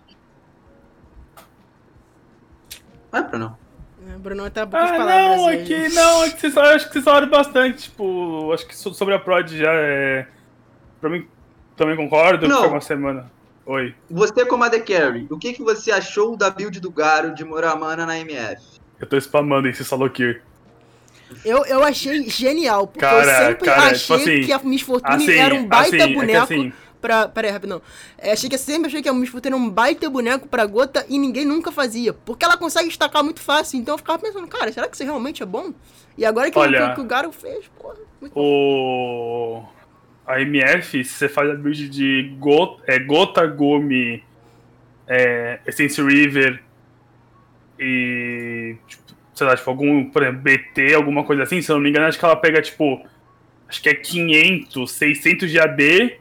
E mesmo, tipo, aí, por exemplo, você vai com uma, uma bota lá de é, a- é, Attack Speed e é, Attack Speed tipo, em. Como fala? Em runa também. Mano, você tem muito é, Attack Speed pr- pra ela e você tem muito É. dano. E você consegue, tipo, dar muito dano em ataque básico. A ult dela, tipo assim, explode qualquer fight. Dá... Vale, lem- vale lembrar que a, T- que a MF não precisa de. Normalmente você não precisa focar em itemização de ataque speed. Sim. Normalmente a gente vê, é, às vezes, canhão, quando você tá meio numa composição que o adversário te dá outrange, você precisa realmente bater numa distância maior. Mas a MF em si, né, o kit dela, pelo W dela ser um esteroide de ataque speed, você não precisa buildar ataque speed pra ela. Sim. Ela já tem ataque speed natural muito alto. Aí você faz uma bota que vai dar ali os 35%, né? E depois você usa o, o W dela, como você vai ter um CD baixo por conta de CDR e tudo mais. Você vai ter mana pra ficar spamando o W toda hora que voltar. Você acaba conseguindo ter um. Sei lá, um ataque speed muito constante, mas fazendo uma build totalmente voltada pra você ser um Glass Cannon, você ter um AD ah, insanamente absurdo. E assim, Sim. a gota geralmente é um item que te é, você demora um pouco mais para entrar no jogo. Mas como a MF, a MF tem um dano base muito alto, isso acaba meio que sendo compensado, né? Porque ela não, não precisa demorar tanto para entrar assim, então não é tão problemático a gota para ela nesse, nesse aspecto, sabe? Ela pode, sei lá, fazer essa build de gota com duas Dorans que ela vai entrar no jogo, sem duas Dorans, uma picareta depois para fazer o Gumi, então é tranquilo para ela jogar essas fases do jogo. Eu tô muito interessado em ver agora como é que vai ser é, o meta de AD Carry, porque assim, tem o, o Sneak, né? Acho que foi a primeira. Eu não lembro de ter visto alguém antes falando, mas o Sneak foi o primeiro cara que falou, né? É, que a- os AD Carries deviam estar fazendo gota porque era o melhor item para se fazer em AD Carry. Então eu quero muito ver se daqui pra frente a gente vai ver mais AD Carries fazendo gota, porque Não, só, gente- só, só vai falar que eu tô. Eu, tipo assim, eu, por exemplo, que eu tô jogando é, solo kill ou flex com meus amigos, eu tô testando pra todos os campeões. Tanto que eu não sei se vocês viram lá no meu Twitter, acho que eu postei, tipo, um tweet falando lá, tipo, uma lista de campeões e. Cara, tipo assim, com quase todos os AD Carries, assim, gota, tipo, funciona e você dá muito dano. Então, eu acho que. Eu acho que a Riot. A Riot se pá, talvez esteja, tipo, prestando é, atenção nisso, então tem que ver o, o que eles vão fazer aí, porque gota pra AD Carry, tipo assim, tá muito forte mesmo. Sabe o que eu acho? É, o AD Carry ele costuma ter uma uma mana pool, né? A quantidade de mana dele é relativamente alta, porque você não constrói item que, que gera mana pra você. E aí você alia isso, você tem uma mana pool alta e você tem mais a questão da, daquela passiva, né? Da, da mana muni que você ganha AD é, baseado no, na quantidade de, de mana que você tem. Acho que essas Uhum. duas coisas casam muito bem e a quantidade de dano que você consegue quando você fecha a Mana Muni e mais o Spike, né, adicional que você ganha quando vira Muramana ajudam muito. Certo. É, eu tava vendo aqui, eu tava vendo aqui, só pra, como ponto de referência, o Bruno citou, citou vários adeptos podem fazer. É, tweet de Gota tá aparecendo muito, no caso, tweet de Muramana Sim. tá aparecendo muito ao redor do mundo. Se eu não me engano, eu vi aqui na estatística o, o Atila da, da Giants, Liga, Liga, Liga Espanhola, fez o tweet de Gota, se não me engano, ontem ou hoje. E é, é, pode aparecer nas próximas semanas. O Cronshot também fez na LSC, então é funcional a build. Certo. O próximo time é a Pen Gaming, que nessa semana, mais uma semana com um Moon. Talvez a gente esteja voltando aí a Pen do, do split passado. Mas é uma pen que tá testando muito, é uma pen que tem vantagem. É, é a única pessoa, a única organização, pessoa, organização que tem vantagem em todas as outras em confronto direto, ou seja, não perde pro critério de desempate.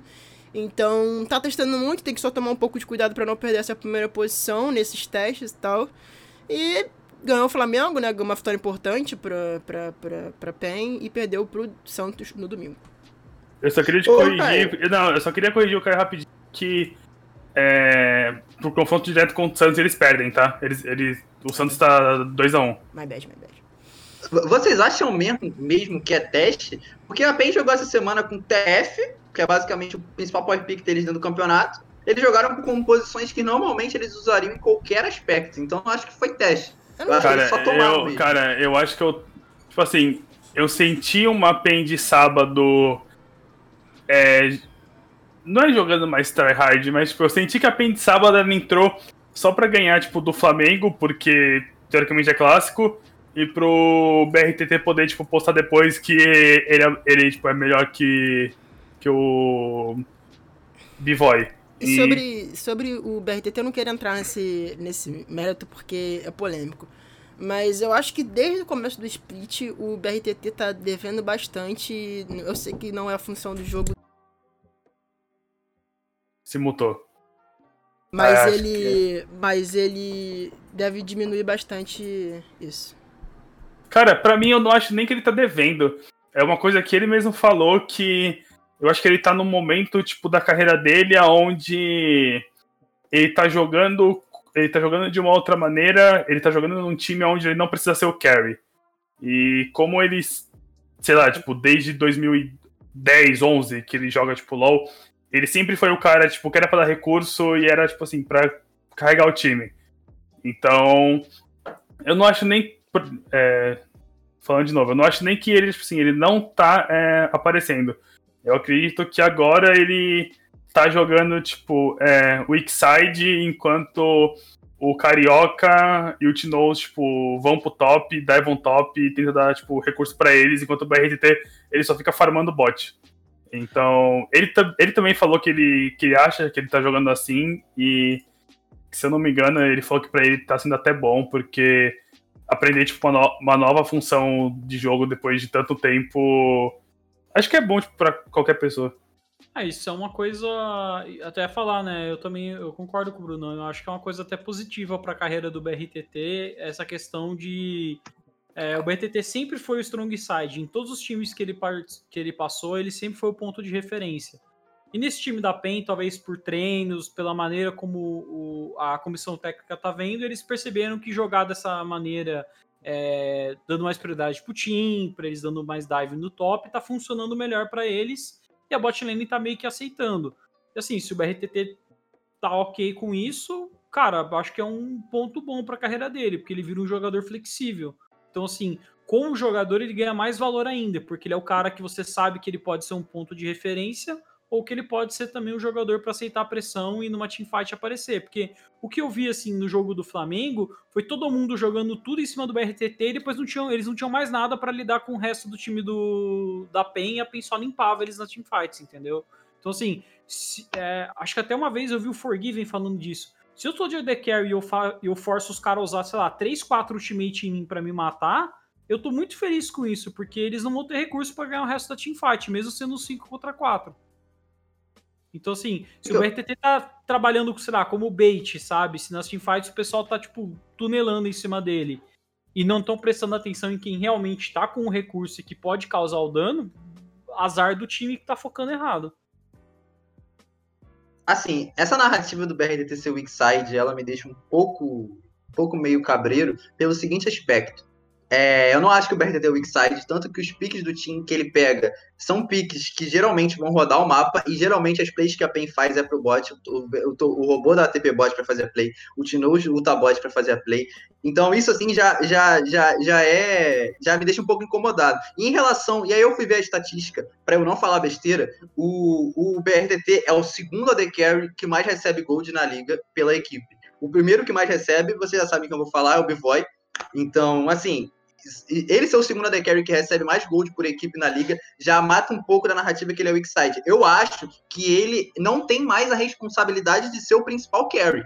É, isso aí para mim é fato, porque eu acho que a PEN joga o lado do mapa para ele, inclusive a, as contestações, a, a, a, forma na qual a PEN realiza os arautos ou contesta os arautos é muito voltada para o BRTT ficar sozinho numa side respondendo para ganhar XP e pegar Mas é, plate. Esse, então, esse assim. É o, esse é o ponto, Podela. É, ele pode estar tá jogando weak side e farmando plate ao mesmo tempo, porque assim. Mas, mas é aí que tá, tipo assim, você concorda comigo que mesmo assim a PEN tá dedicando recurso a ele, porque é um assignment que, que ele tá fazendo que provavelmente a PEN poderia falar, não, você não, não fica bot, vai pro top contestar o Arauto, sendo que a PEN tá priorizando ele ter recurso, sabe? Pode ser que assim, ele não tenha a, a, a, a talvez seja uma... carry como o Bivoy tem, entendeu? Talvez seja uma questão de a maneira como eles trabalham isso seja uma questão de ele conseguir é, equilibrar gerar recursos por si só, entendeu? Porque assim ah. eles eles trabalharem então sinergia carioca team dá recurso para o robô. Aí normalmente os caras soltam o arauto no top, o BRTT não faz a inversão para segurar esse arauto e fica no bot farmando as plates exatamente para ele conseguir ter uma equivalência de gold com o robô, entendeu?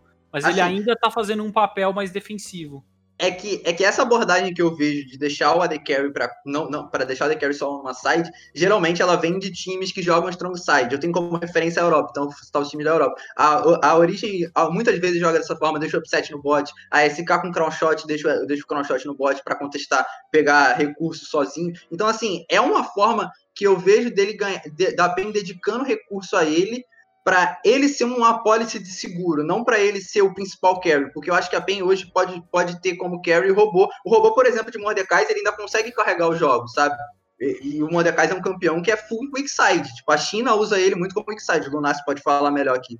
Fala, uhum. assiste a China melhor que eu. Então, assim, é, é uma forma que a PEN, eu acho que a PEN dedica recurso a eles, tanto que o draft gira muito em torno do que a botlane pode propor, e só que não é o ele não é o ele tá para ser o carry principal, sabe? Eu então... acho que ele tá então na. Eu acho que se a gente for fazer um comparativo, ele tá na mesma posição que o Jack Love tá hoje na, na TES. Porque você tem o Carça. Desculpa, desculpa, você tem o, o Knight no mid, que é a referência do time. Você tem o 369, que ele é um jogador versátil, ele consegue jogar de Orne, ele consegue jogar de carry, ele é muito melhor de carry do que jogando com campeão tanque. Só que você tem o Jack Love, que é um cara que ele acaba sendo uma policy de seguro, sabe? Hum. Que ele é aquele Exato. cara que se na teamfight, sei lá, é, deixarem ele livre, ele vai aprontar, mas acontece o mesmo caso, assim, sabe? Eu vejo que às vezes tem algumas teamfights é, que as equipes fazem contra a Tess, que eles tunelam em cima do Jack Love, e aí o Knight pega e ele simplesmente acaba com todo mundo porque não tem exato. mais recurso para matar ele, sabe? Exato, exato. Eu concordo, acho que, concordo. Eu acho que é o approach que a, que a PEN tá fazendo. Agora, se vai. Não, eu não acho. Não...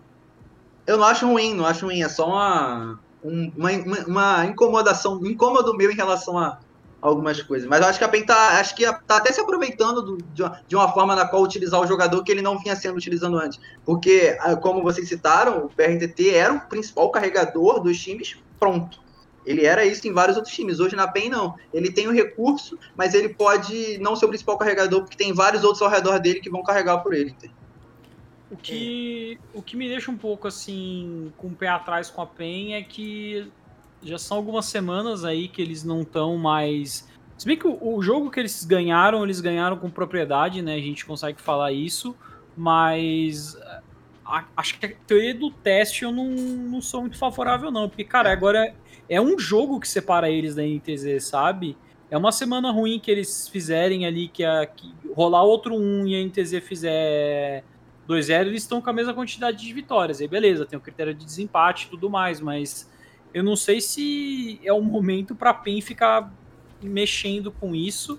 Se bem que, pensando no formato de playoff do CBLOL, a PEN terminar em primeiro ou ela terminar em quarto, para mim tanto faz. Eu não sei se vocês concordam comigo. Não, eu acho que isso vale para Eu acho que times. até pelo nível dos times é, é meio equal. Não, assim, é. assim, se tivesse uma diferença muito grande entre o terceiro e o quarto, eu acho que é, até seria ok, mas. Fosse uma escalada, uma coisa assim, mas como é semifinal, eu pelo menos tenho a impressão de que, assim. É, você terminar em primeiro ou você terminar em quarto, sendo que seu objetivo final é ser campeão, não faz diferença nenhuma, não, sabe? Não e você vai ter que vencer. É, porque assim, você controla o seu próprio destino, mas talvez você não controle quem vai ser o primeiro, quem vai ser o segundo, quem vai ser o terceiro da tabela. Você controle que você vai ser o quarto, por exemplo.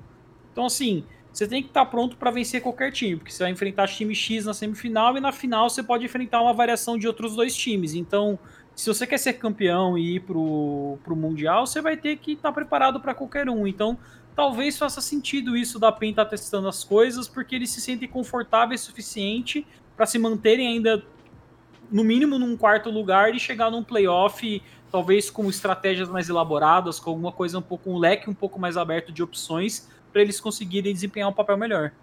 Assim, como o CBLOL funciona, só para matar essa questão, acho que às vezes é até melhor você não ficar em primeiro, porque, claro, é sempre bom ficar em primeiro, mas assim, o, acabou no split passado, eles vieram numa evolução incrível, então geralmente quem vem do quarto lugar tá numa evolução muito grande pela forma na qual o CBLOL é irregular, sabe? Então, às vezes, nem sempre ficar em primeiro é a melhor opção, sabe? É, o próximo time é a Fúria, que nessa semana, semana passada, sempre tinha que estar ficando um, um, uma vitória, uma derrota. E, e, e, já assim a gente não sabia o que esperar da Fúria, porque era um time extremamente inconsistente. E deixou de ser um time inconsistente e virou um time ruim. Então a Fúria ela precisa mudar se ela quiser alguma chance de playoff porque é difícil. A tabela tem dois pontos, dois, duas vitórias de diferença para Fúria e para o quarto colocado. É, teria que ter uma combinação aí de duas derrotas aí desse quarto colocado. O Flamengo não vencer também para a Fúria conseguir chegar aos playoffs. É talvez a situação mais difícil de playoff é a da Fúria. Então, não sei. A Fúria tem que se ajeitar. Não se ajeitou o ano inteiro. Talvez não seja agora que eles vão se ajeitar. Posso falar uma Cara, coisa? É assim, se a Fúria for pro playoff, cara, eu acredito que é algum tipo de, de bruxaria que os caras estão fazendo, sabe? Porque o que eu vi esse final de semana, eu fiquei assim, meu, não é possível que os caras estão fazendo isso. Em 2020, os caras estão jogando todo jogo, os caras estão jogando pra scaling, cara. Assim, a, a, a, Fúria parece que eles lembram muito da Suning na LPL, que é o time que a gente se fala, é o melhor, pior time do mundo. Porque é assim, é você achar a vitória na lata de lixo, sabe? É você pegar um erro muito grande do adversário, conseguir segurar o jogo por mais 15 minutos ali, aí o Wayne escala, porque ele só tá jogando com o campeão que escala, vence, você vence uma teamfight e, eventualmente vence o jogo, sabe? Eu odeio com todas as minhas forças o jeito que a, como a Fúria joga a League of Legends hoje em dia. Assim, eu acho que eu não, eu não lembro de nenhum time do mundo que tem essa, essa maneira de jogar, sabe? E, e assim, nem, se nem na LCK, né? Tipo, se que jogar joga... LCK, que os caras sempre foram muito metódicos, até eles pararam de jogar assim, sabe? De Sim. Vladimir Mid. É, Caçadinho Mid. Cara, tipo assim, eu acho que não tem, tipo, é, semana melhor pra gente definir o que é a Fúria do que é essa. Sim, é, sim. é scale pro N, é, campeão pra criar jogada pro damage e eles perdem o jogo. Não, e, e se eu... eles fizessem, jogassem com um estudo de jogo, esse mesmo jogo de scaling, e desse certo, eu não ia criticar. É igual uma discussão que a gente teve, eu não sei se foi no, no split passado, que eu não lembro em relação ao que era, mas a gente falou assim, cara, a RNG, sem, na época do Uzi, sempre jogava pra, pra, para o Uzi. E dava certo. E eles sempre faziam é, a mesma coisa. Era então, questão mas é que tá, Não, é que tá. É, é, é um playstyle, na época, era um, play, era um playstyle único, mas era um playstyle funcional. Isso, como a Fúria drafta hoje, não é funcional hoje no jogo. Não, não é funcional na forma que o jogo funciona hoje, sabe? O jeito que eles jogavam o era funcional porque, assim, é, não envolvia você simplesmente givar o early e o mid game. A RNG tinha um early game muito forte, porque os, o Uzi fazia uma lane phase boa, o jungler tava dando atenção pra rota dele, eles levavam a torre rápido, ele tava com recurso, então as teamfights de mid game eram todas deles, porque eles estavam todos concentrados em dar peel pro Uzi, e funcionava, sabe? O estilo da, da Fúria é assim, ah, a gente vai givar o early, o mid, e se no mid game os caras der uma bobeada, a gente segura o jogo e vê o que acontece no late, sabe? E sem contar é o fato que era o Uzi, né? E era o é. Uzi. Assim, não é funcional. E isso traz uma pergunta que eu até levantei quando a gente no ATR fez, né, a, quando teve a revelação das lineups, que me incomodava um pouco. É, eu acho que o Wayne é um bom jogador, só que me incomoda um pouco que até hoje ele não mudou o playstyle dele, sabe? A gente viu até alguns jogos é, nesse split que ele jogou com campeões diferentes, né? Tipo o Galho, que é um campeão que você consegue ter uma presença de mapa melhor e tudo mais. Só que assim, ele jogou um pouco disso, aí parece que ah, não deu certo e eles voltaram pro, pro estilo deles que tá totalmente desatualizado, sabe? Ninguém joga mais assim.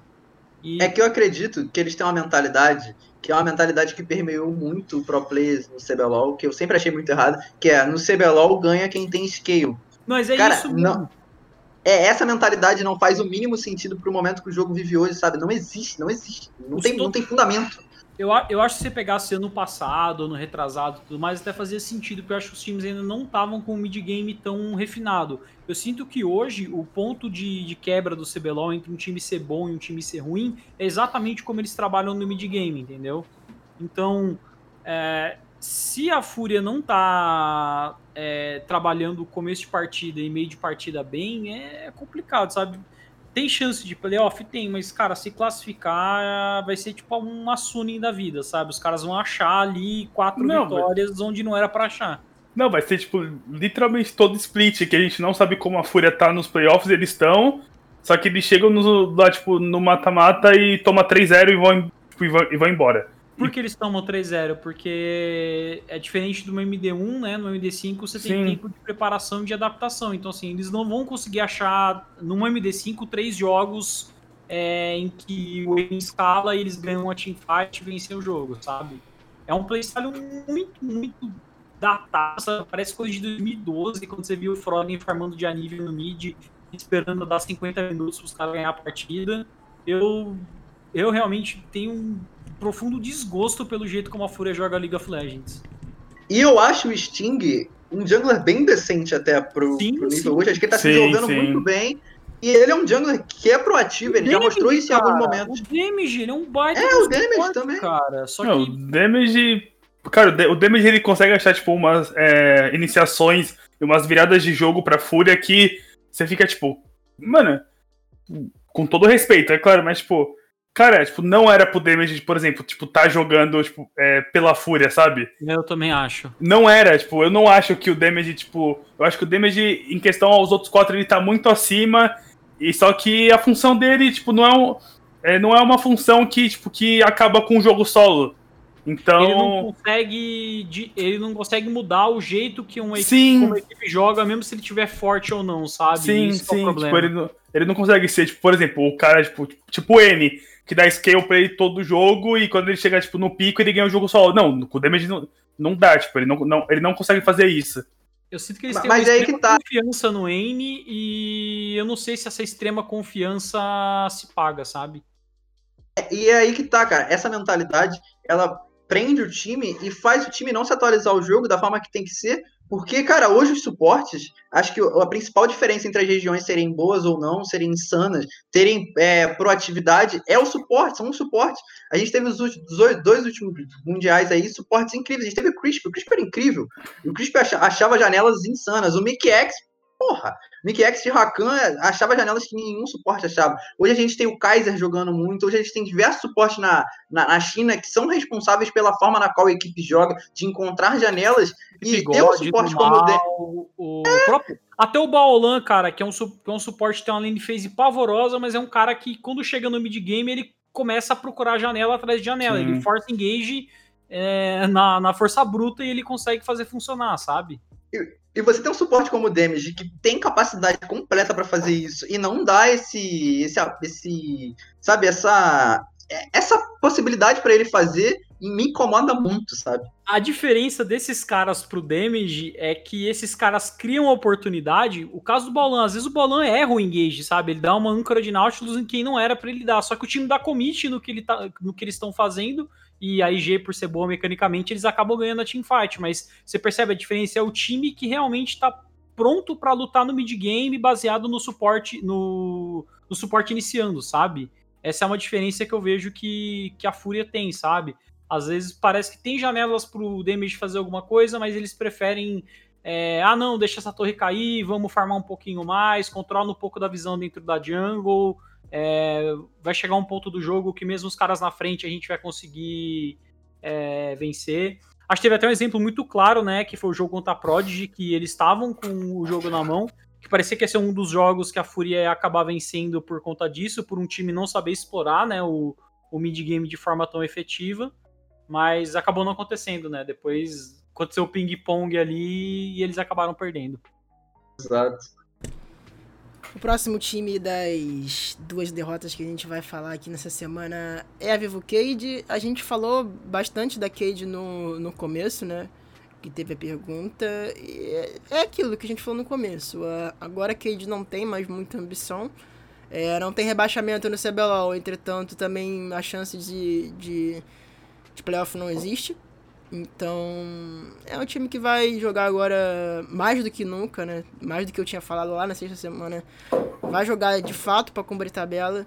E vamos ver pra franquia, né? Se o time vai conseguir a vaga, se vai conseguir arrumar e, e tal. É, então, assim, a gente não sabe, ninguém sabe, né, que, quem que tá aprovado pra franquia ou não, porque o processo tá começando, na verdade. Sim. E eu acho que pra Cade é um momento, assim, de é, pegar o que eles têm e tentar aprimorar, sabe? Porque se eles entrarem na franquia, pode ser que role algumas contratações e tudo mais, mas talvez já montar um pilar, sabe, para o que vai ser o próximo ano, porque tem alguns jogos ainda, né? Tem cinco jogos para rolar, não é isso? Isso, isso, sim, sim. São dois mais três da Super Semana. Isso, isso. Então ele tem cinco jogos ali, talvez para eles definirem um pouco mais. Teve a entrada do drop, então eles podem testar algumas coisas diferentes. Talvez eles jogarem mais pro, pro bot side. Talvez o Ridan tentar jogar um pouco mais weak side. Eu acho que vai ser mais um, um final de campeonato para Cade. Que a Cade vai estar tá lá, vai ser talvez aquele. Talvez a Cade seja aquele time chato, né? Que separe um time de ir pro playoff ou não, tirando uma partida ali mas vai ser uma equipe que eu acho que eles vão trabalhar muito mais no individual, em tentar crescer os jogadores para montar uma base, para caso ano que vem, se eles forem fazer parte das franquias, eles já tenham é, pelo menos um pilar para se sustentar, né? Cara, até, pro, acho... até pro, por Academy, né? caso eles forem aprovados, né? Uhum. De repente, então. dependendo do número de contratações e tal. É, a Cade, acho que nesses nessas semanas que a gente já pôde perceber que não é que eles não entraram pra, tipo, assim, pra, ganhar o, pra ganhar o jogo, mas você já não via, tipo, parece que você já não via um time com uma, uma vontade, tipo, de ganhar.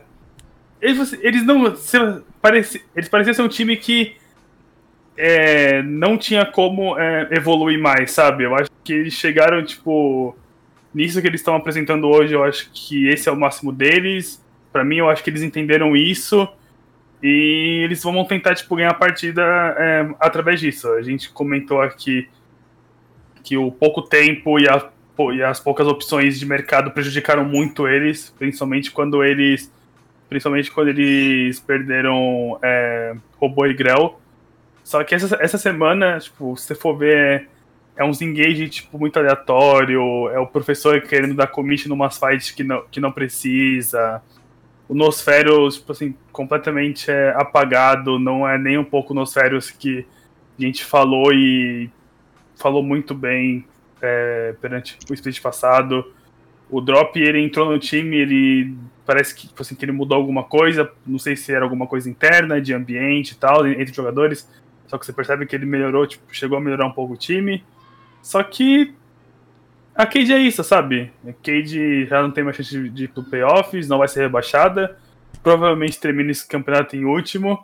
Só que era uma coisa que eu e o Poder a gente brincava bastante, porque a gente falava, né, que a Fúria é isso. Só que eu acho que agora de falar da Cade, tipo assim, a Cade é isso, sabe? Não, não tem mais o que eles melhorarem, não tem mais o que eles evoluírem, então concordo, acho que talvez eles testem alguma coisa, um tipo de jogo aí que eles achem, tipo, legal, engraçado pra eles jogarem, porque imaginando na cabeça, tipo, do cara que, assim, no, assim o, o, restante dos jogos não vale mais nada, sabe? Então, tem que ver o que vai acontecer para as próximas rodadas. Eu queria particularmente falar sobre o Minerva, especificamente no segundo jogo contra a Cabum, que eu acho que sintetiza muito o que é o Minerva no campeonato.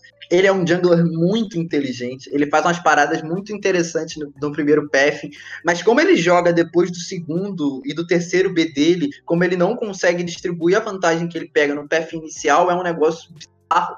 Cara, o jogo contra a Kabum, ele escolhendo o lado errado do mapa para jogar, ele criando uma playbot com a Ashe com a desvantagem de back imensa em cima do Varus. Nossa, o Varus tinha um, sim, o Varus tinha um punhal serrilhado e a Ashe tinha um Adoran e eles forçando o bot loucamente, sendo que ele podia pegar o topside, ele podia ter resetado o campo do, do Revolta no, no, primeiro PF e depois ter jogado full topside em cima do Renekton, que o Idan tava cacetando o Yang, e sabe, ele e ele continuou, e não, ele não satisfeito em fazer isso uma vez só, ele voltou no bot com vários, com a Glaive sombria feita e a Ashe com uma bota de ataque speed, sabe? É uma, é uma bota de ataque speed e duas espadas longas. É, exato. Tipo, não faz o mínimo sentido essa play, sabe? Tipo, era óbvio que o adversário ia ganhar. E eu acho que o Drop jogou mal também esse back dele. Faltava 50 segundos pro Barão, pro Dragon nascer, ele tinha que ter dado back. Mas assim, uhum. sabe, como o Minerva escolhe o lado do mapa que ele vai jogar depois do segundo e do terceiro B dele, me incomoda muito. Eu acho que é muito daquele disso, porque o Minerva consegue vantagens exorbitantes na jungle sobre o adversário e não consegue transferir isso pro time. Então, acho que a Cade tinha que melhorar nesse aspecto, sabe? É uma mentalidade meio solo kill que o Minerva É, tem, né? exato. Né? É o jeito que ele joga no solo kill e aí ele joga no competitivo, mas aí ele acho que precisa dar, dar aquela adaptada e ele não dá, sabe? Mas Sim. o primeiro path dele é muito bom mesmo, tipo, ele consegue fazer umas coisas diferentes, mas depois disso ele precisa identificar melhor onde ele precisa jogar, porque meu, se ele dá dive no Renekton lá, o Redan ia ficar imenso naquele jogo. O último time que a gente vai falar aqui nesse nosso querido podcast é o Flamengo, que essa semana, pelo menos para mim, é claro que tem muita coisa para acontecer, mas era uma semana decisiva para o Flamengo, onde o Flamengo precisava pelo menos fazer um jogo para chegar perto dos, dos times da, do playoff. Não fez, perdeu os dois jogos. E, assim, a tarefa para o Flamengo na próxima semana é muito complicada. O Flamengo vai jogar o primeiro jogo sem o Ranger, porque por comentários xenófobos que ele fez no, no Twitter, ele tomou essa punição da Riot. E o Flamengo tem uma missão difícil. É, talvez ganhe esse jogo sem o Reija. Acho difícil, mas talvez ganhe. E caso não ganhe, vai precisar tirar três jogos de diferença em quatro jogos. Então. Quatro jogos. Difícil. A, a Cara, tá o, o, primeiro. Esse jogo é contra a Fúria, não é? Esse jogo que o Ranger tá banido? É. é. é. Cara, eu acho que vai jogar o Luscão Jungle com cartos, vão botar a Férios na mão do Bivoy e o Bivoy vai amassar todo Cara, mundo. nem é, isso, é cara, tipo assim, nem isso. Você coloca um tanque na mão do Luz, cara, só pra ele ficar, tipo, farmando, dar uns gankzinhos, fazer três itens de armadura, MR vida e depois jun junta os 5 fightam. É, é, é, que o Cartus, é que o Cartus. Você não precisa fazer muito, é só fazer full clear e escalar. Você não vai estar jogando contra um time que escala? Vamos escalar também. Pronto. Mas verdade, eu, verdade, tem esse ponto. Mas você tá falando assim do Cartus, é porque assim, o Cartus, pra quem não é jungle, jogar de Cartus jungle não é tão simples assim quanto ah, não, parece. Ah, ah, não, assim, falou que ele assim, joga. Ah, ele falou é, lá, então. Tá, ele, tá, deu, tá. ele deu uma declaração e falou: não, meu Cartus jungle é, é brabo. Ah, tá, então tá bom. Então tá e assim, tipo, é uma semaninha aí pra ele, tipo, pegar o jeito de, por exemplo, dois, três campeões aí pra ele aprender a jogar, tipo, pelo menos tentar se alinhar ao máximo com o time, porque, querendo ou não, jungle é assim, gente. É, você faz dois campos lá e ganka um lugar, faz dois campos e ganka outro. Cara, vai ser Cartus, é, na minha opinião, que ele vai aprender vai ser Cartus, Trundle e que mais que é facinho de jogar nesse ah, tipo, se pá Graves, que é um boneco. É, então, sim, tá sim. Mas também, o Olaf também. Eu fico pensando, será que essa declaração dele não foi meio que um bait? Pra puxar um ban e aí jogar não, uma pô, é, é, é que assim, tipo, é muita, tipo, é muita é, teoria, tipo, que a gente não, é, vai ter agora, sabe? É, primeiro é que a gente não sabe quem vai jogar, Vai ver, tipo, Não, sei lá, parece, tipo. o Luscão. Eu não acho que o. Que, o, Que eles vão inventar alguma coisa, né? Tipo. Não, algo- o Raven não. Porque senão você tem que. tirar Não, o- não, não. A, a questão não é nem essa, tipo. Sei lá, tipo, colocar, sei lá, tipo, vai que aparece o B-Boy jogando Jungle aí, a bot lane com Lucy com Lucy, sabe? Tipo, Não, Eles, que é- eles, podem, eles podem meter um G2 aí e jogar com o B-Boy de Funneling, né? Pode tentar. Ah, é. É underground. É Sim, underground. tipo, muito underground. só que- Mas dá pra tentar. Mas só que, tipo, o que eu acho mais engraçado é. Olha o que a gente tá falando sobre o Flamengo.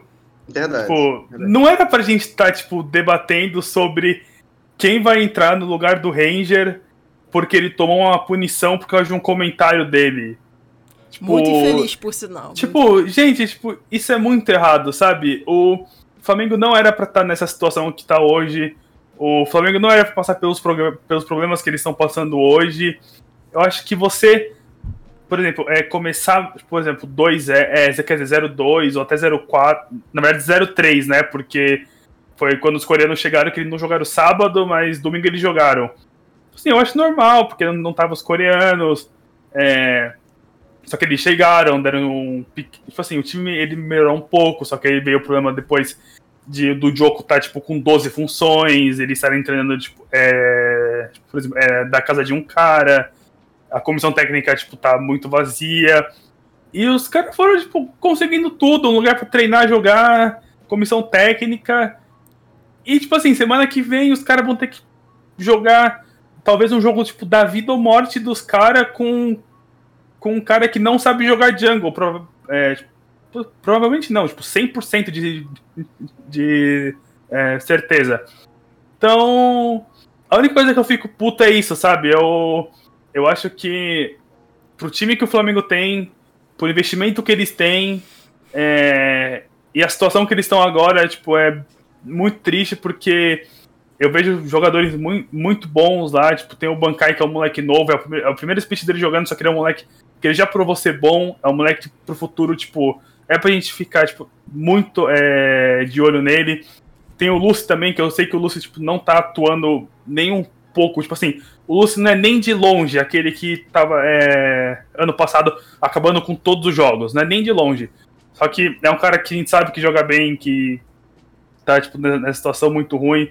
Pivoy chegou aqui, tipo, jogando muito, tipo, não, é que quando ele chegou, tipo, a gente já de cara falou que ele era o melhor é, atirador que a gente tem aqui é, nessa etapa porque ele é. Então. Só que do outro lado tem, tipo. Tem a porra do CEO lá postando merda, né, velho? Aí. Eu vou falar, eu vou falar duas coisas aqui. Que a, a segunda eu já repeti duas vezes, mas a primeira é um, é um, é um comentário sobre o Flamengo de agora. É, é impressionante um jogador a nível competitivo saber como a Riot trata esse tipo de situação. Yoda, o Yoda perdeu uma fase de grupos do MSI, um play-in do MSI Inteira, inteira. inteiro, Não, só pôde jogar o último jogo sim. por um comentário é, de- é, relacionado à xenofobia.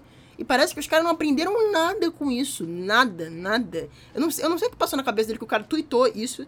E ele pensou na cabeça dele, hum, isso aqui vai dar nada não. Cara, pelo amor cara, cara, Deus. tipo assim, cara, eu, eu, eu Mas já isso- falei, tipo, eu, eu já falei um negócio aqui, que assim, é cara jogando jogo online achando que sabe mexer, tipo, em qualquer coisa online. É, rede social, conversar com fã, hater, tudo. O cara acha que ele é, só porque ele é profissional em jogo online, ele acha que ele tem, tipo, um, su- um superpoder que ele se vira em qualquer coisa relacionada à é, internet. Mas é sintoma, sabe? E eu acho que isso aí é só a, o maior sintoma do problema inteiro, que é- foi o planejamento feito às coxas. Simples. Sim. Pra mim, E- e é, o, o Flamengo hoje é um planejamento feito às coxas e só. O Ranger ter falado besteira xenófoba, que é assim, eu acredito que a intenção dele não foi falar aquilo, mas ele falou e tá errado. Ponto. Tem que ser punido. Então, assim, sabe? É, acabou. Eu prefiro ficar e- quieto. Vamos falar de jogo que é melhor. E outra coisa, eu já disse em dois podcasts e eu vou repetir. O Jed Kaplan não pode continuar tendo as atitudes que ele tem. Ele fez o que, o, o, que fez no, no, no- Flamengo, com aquele gif, deu a polêmica, pediu desculpas, falou que ia ser uma nova pessoa e fez a mesma coisa essa semana de forma mais sutil, mas fez a mesma coisa. E eu deixo claro que esse, Eu chamo isso do Jazz não é nem uma questão de coisa, é questão de desespero. É, uma informação que eu vou trazer aqui agora que eu, que eu escutei em outro podcast, o podcast Early Game do, do Sport TV, que tem uma cláusula no, no contrato do Flamengo com a Simplicity, que caso o Flamengo termine nas duas últimas posições do CBLOL, o Flamengo pode rescindir imediatamente o contrato. Então, eu creio que é um desespero do unilateralmente, ou seja, sem devolução de dinheiro nem nada. Ou seja, eu creio que é uma, um, um, pouco de desespero do Jed por perder esse contrato com o Flamengo. Eu não creio que o Flamengo, mesmo que o Flamengo fique nas duas últimas posições, eu não creio que o Flamengo vai fazer isso, apesar da, de confiar na burrice da diretoria atual do Flamengo. Porém, é possível. Então, eu vejo um pouco desse desespero do Jed e, ao mesmo tempo, essa monte de merda que tá ligado. Então, você olha a quantidade de coisa que você tem. Você tem um time que eu acho que ainda não encontrou a identidade deles. É, você consegue identificar que tá, o Bankai é o strong side, o, o bot lane é, é o weak side, eles estão jogando assim, só que assim, ter isso definido ainda não garante o jogo para eles, porque para mim tanto o Goku como o Ranger, que são as peças que tem que movimentar o lado forte ou ajudar o lado fraco do mapa, dependendo de como está a situação do jogo, eles não estão jogando o que eles deveriam jogar. Não sei se é por questão de do que seja, se é pressão interna e tudo mais. Eles trocaram comissão técnica, tem um CEO que está fazendo pressão em cima deles. Então, assim, é, é complicado, porque vamos botar assim, quem que estaria nessa disputa de sétimo e oitavo lugar atualmente? O Flamengo e a Fúria. É, é não, Fúria e Flamengo no caso do sétimo lugar, né? Do sétimo uhum. lugar, né? O oitavo eu acho que, que vai ser da Cade, isso não, ah, não tenho dúvida. Então, assim, se a cláusula é o, sé, é, é o sétimo ou oitavo lugar, então, é, falando numa situação hipotética para a parte ruim para o Flamengo, não de playoff, mas sim de sétimo lugar. Eles estariam disputando com a Fúria. Eu sinto que a Fúria, por mais que eles tenham esse problema de estarem jogando um estilo de jogo que eu acho que não funciona, é uma equipe que tem muito menos pressão em cima deles para desempenhar um bom papel do que o Flamengo tem. Então, talvez essa pressão em cima do Flamengo possa ser um ponto ruim que faça com que eles tenham uma performance pior do que a Fúria e acabem terminando numa colocação aí que aí rola toda aquela questão contratual que foi revelada aí pelo pessoal do, do Globo Esporte de eles simplesmente rescindirem o contrato com a Simplicity irem procurar outra empresa para fazer parte da franquia. O que não falta. Então, Exatamente. É, é daí que Como vem o desespero. Flamengo, o que não falta. É daí que vem o desespero do, do Flamengo. E pro Flamengo é uma win-win situation. Eles, eles, é, eles rasgam o contrato, acham uma nova empresa, ganham mais dinheiro com licenciamento e até possivelmente podem dar esse dinheiro para comprar a franquia. Então, é uma condição que o Flamengo só ganha e isso coloca ainda mais pressão pro Flamengo. E outra coisa, isso é uma informação que eu tenho que dar uma checada aqui, mas é, o Flamengo vai jogar esse jogo contra a Fúria. Se o Flamengo perder pra Fúria, o Flamengo não tem mais o critério de desempate de, de, de vitória, de, de confronto direto com a Fúria. Porque dropou um, um, um, jogo no, no segundo ou no primeiro turno, se eu não me engano. Acho que foi no primeiro. Então, o Flamengo tem que tomar cuidado com isso, porque se perder, entra numa situação mais desesperadora ainda do que já é. 0-2 na próxima semana, eu acho que já dá Cara, pra não, não, não, não. Eu posso falar, eu posso complementar a sua informação, Caio? Pode complementar. O Flamengo tá 0-2 contra a Fúria no, no confronto direto. O único ah. problema da Fúria é que ele tem, eles têm é, uma vitória a menos. É, então é isso. Então já tá já perdendo o critério de desempate, ou seja. Sim. É complicado. A Fúria passa, se ganhar, é, passa, né, Sim. né? Porque o critério de desempate passa. vai ser a favor deles e eles vão jogar na vantagem. E aí o Flamengo vai entrar em um desespero maior do que, do que já é. E, e, e se sair 0-2 essa semana, não tem mais chance de playoff? Não, tem, não tem. tem, não tem. Porque são só mais é. três jogos. Vão, vão ser então, três assim, jogos eles têm, eles, têm um, eles têm um jogo com um cara que não é nativo da Jungle contra um adversário que ainda tem chance de playoff, então a Fúria vai, vai querer sim dar o 100% deles para tentar até o máximo chegar nessa, nessa qualificação. E depois eles têm um segundo jogo que se eles tiverem perdido o primeiro, a cabeça. pressão que eles vão ter vai ser assim descomunal, sabe? Não vai ter cabeça para jogar. Se perder o primeiro, eu... não ganha o segundo. Eu também acho. Principalmente porque o segundo é contra a Prod no domingo, Nossa, né? Então. É, não é um adversário é, fácil. Não é, não, não é adversário fácil. Não ganha mesmo. Tem alguma, alguma coisa sobre isso, Padelo? Eu, eu, eu queria falar de jogo, mas não tem que falar de jogo do Flamengo, então. Ué, o Flamengo é, é bastidor puro, cara. É bastidor. Sim, o Flamengo é, isso. puro bastidor. E é uma pena, porque é um time que tinha um potencial absurdo no começo do split. É um absurdo um time com tanto potencial estra- estragar o seu jogo dentro do Summoner Swift por uma gestão completamente despreparada. Que, e a gente pode pensar, fazer analogia com, com os dirigentes brasileiros, na questão do futebol, que os dirigentes gringos têm uma posição melhor do que os dirigentes brasileiros no futebol. Aqui no Brasil, nos esportes, a gente consegue provar que é o contrário. Muitos dirigentes tendo uma ótima posição e um dirigente que vindo lá de fora você não conseguiu ser pior do que todos eles juntos.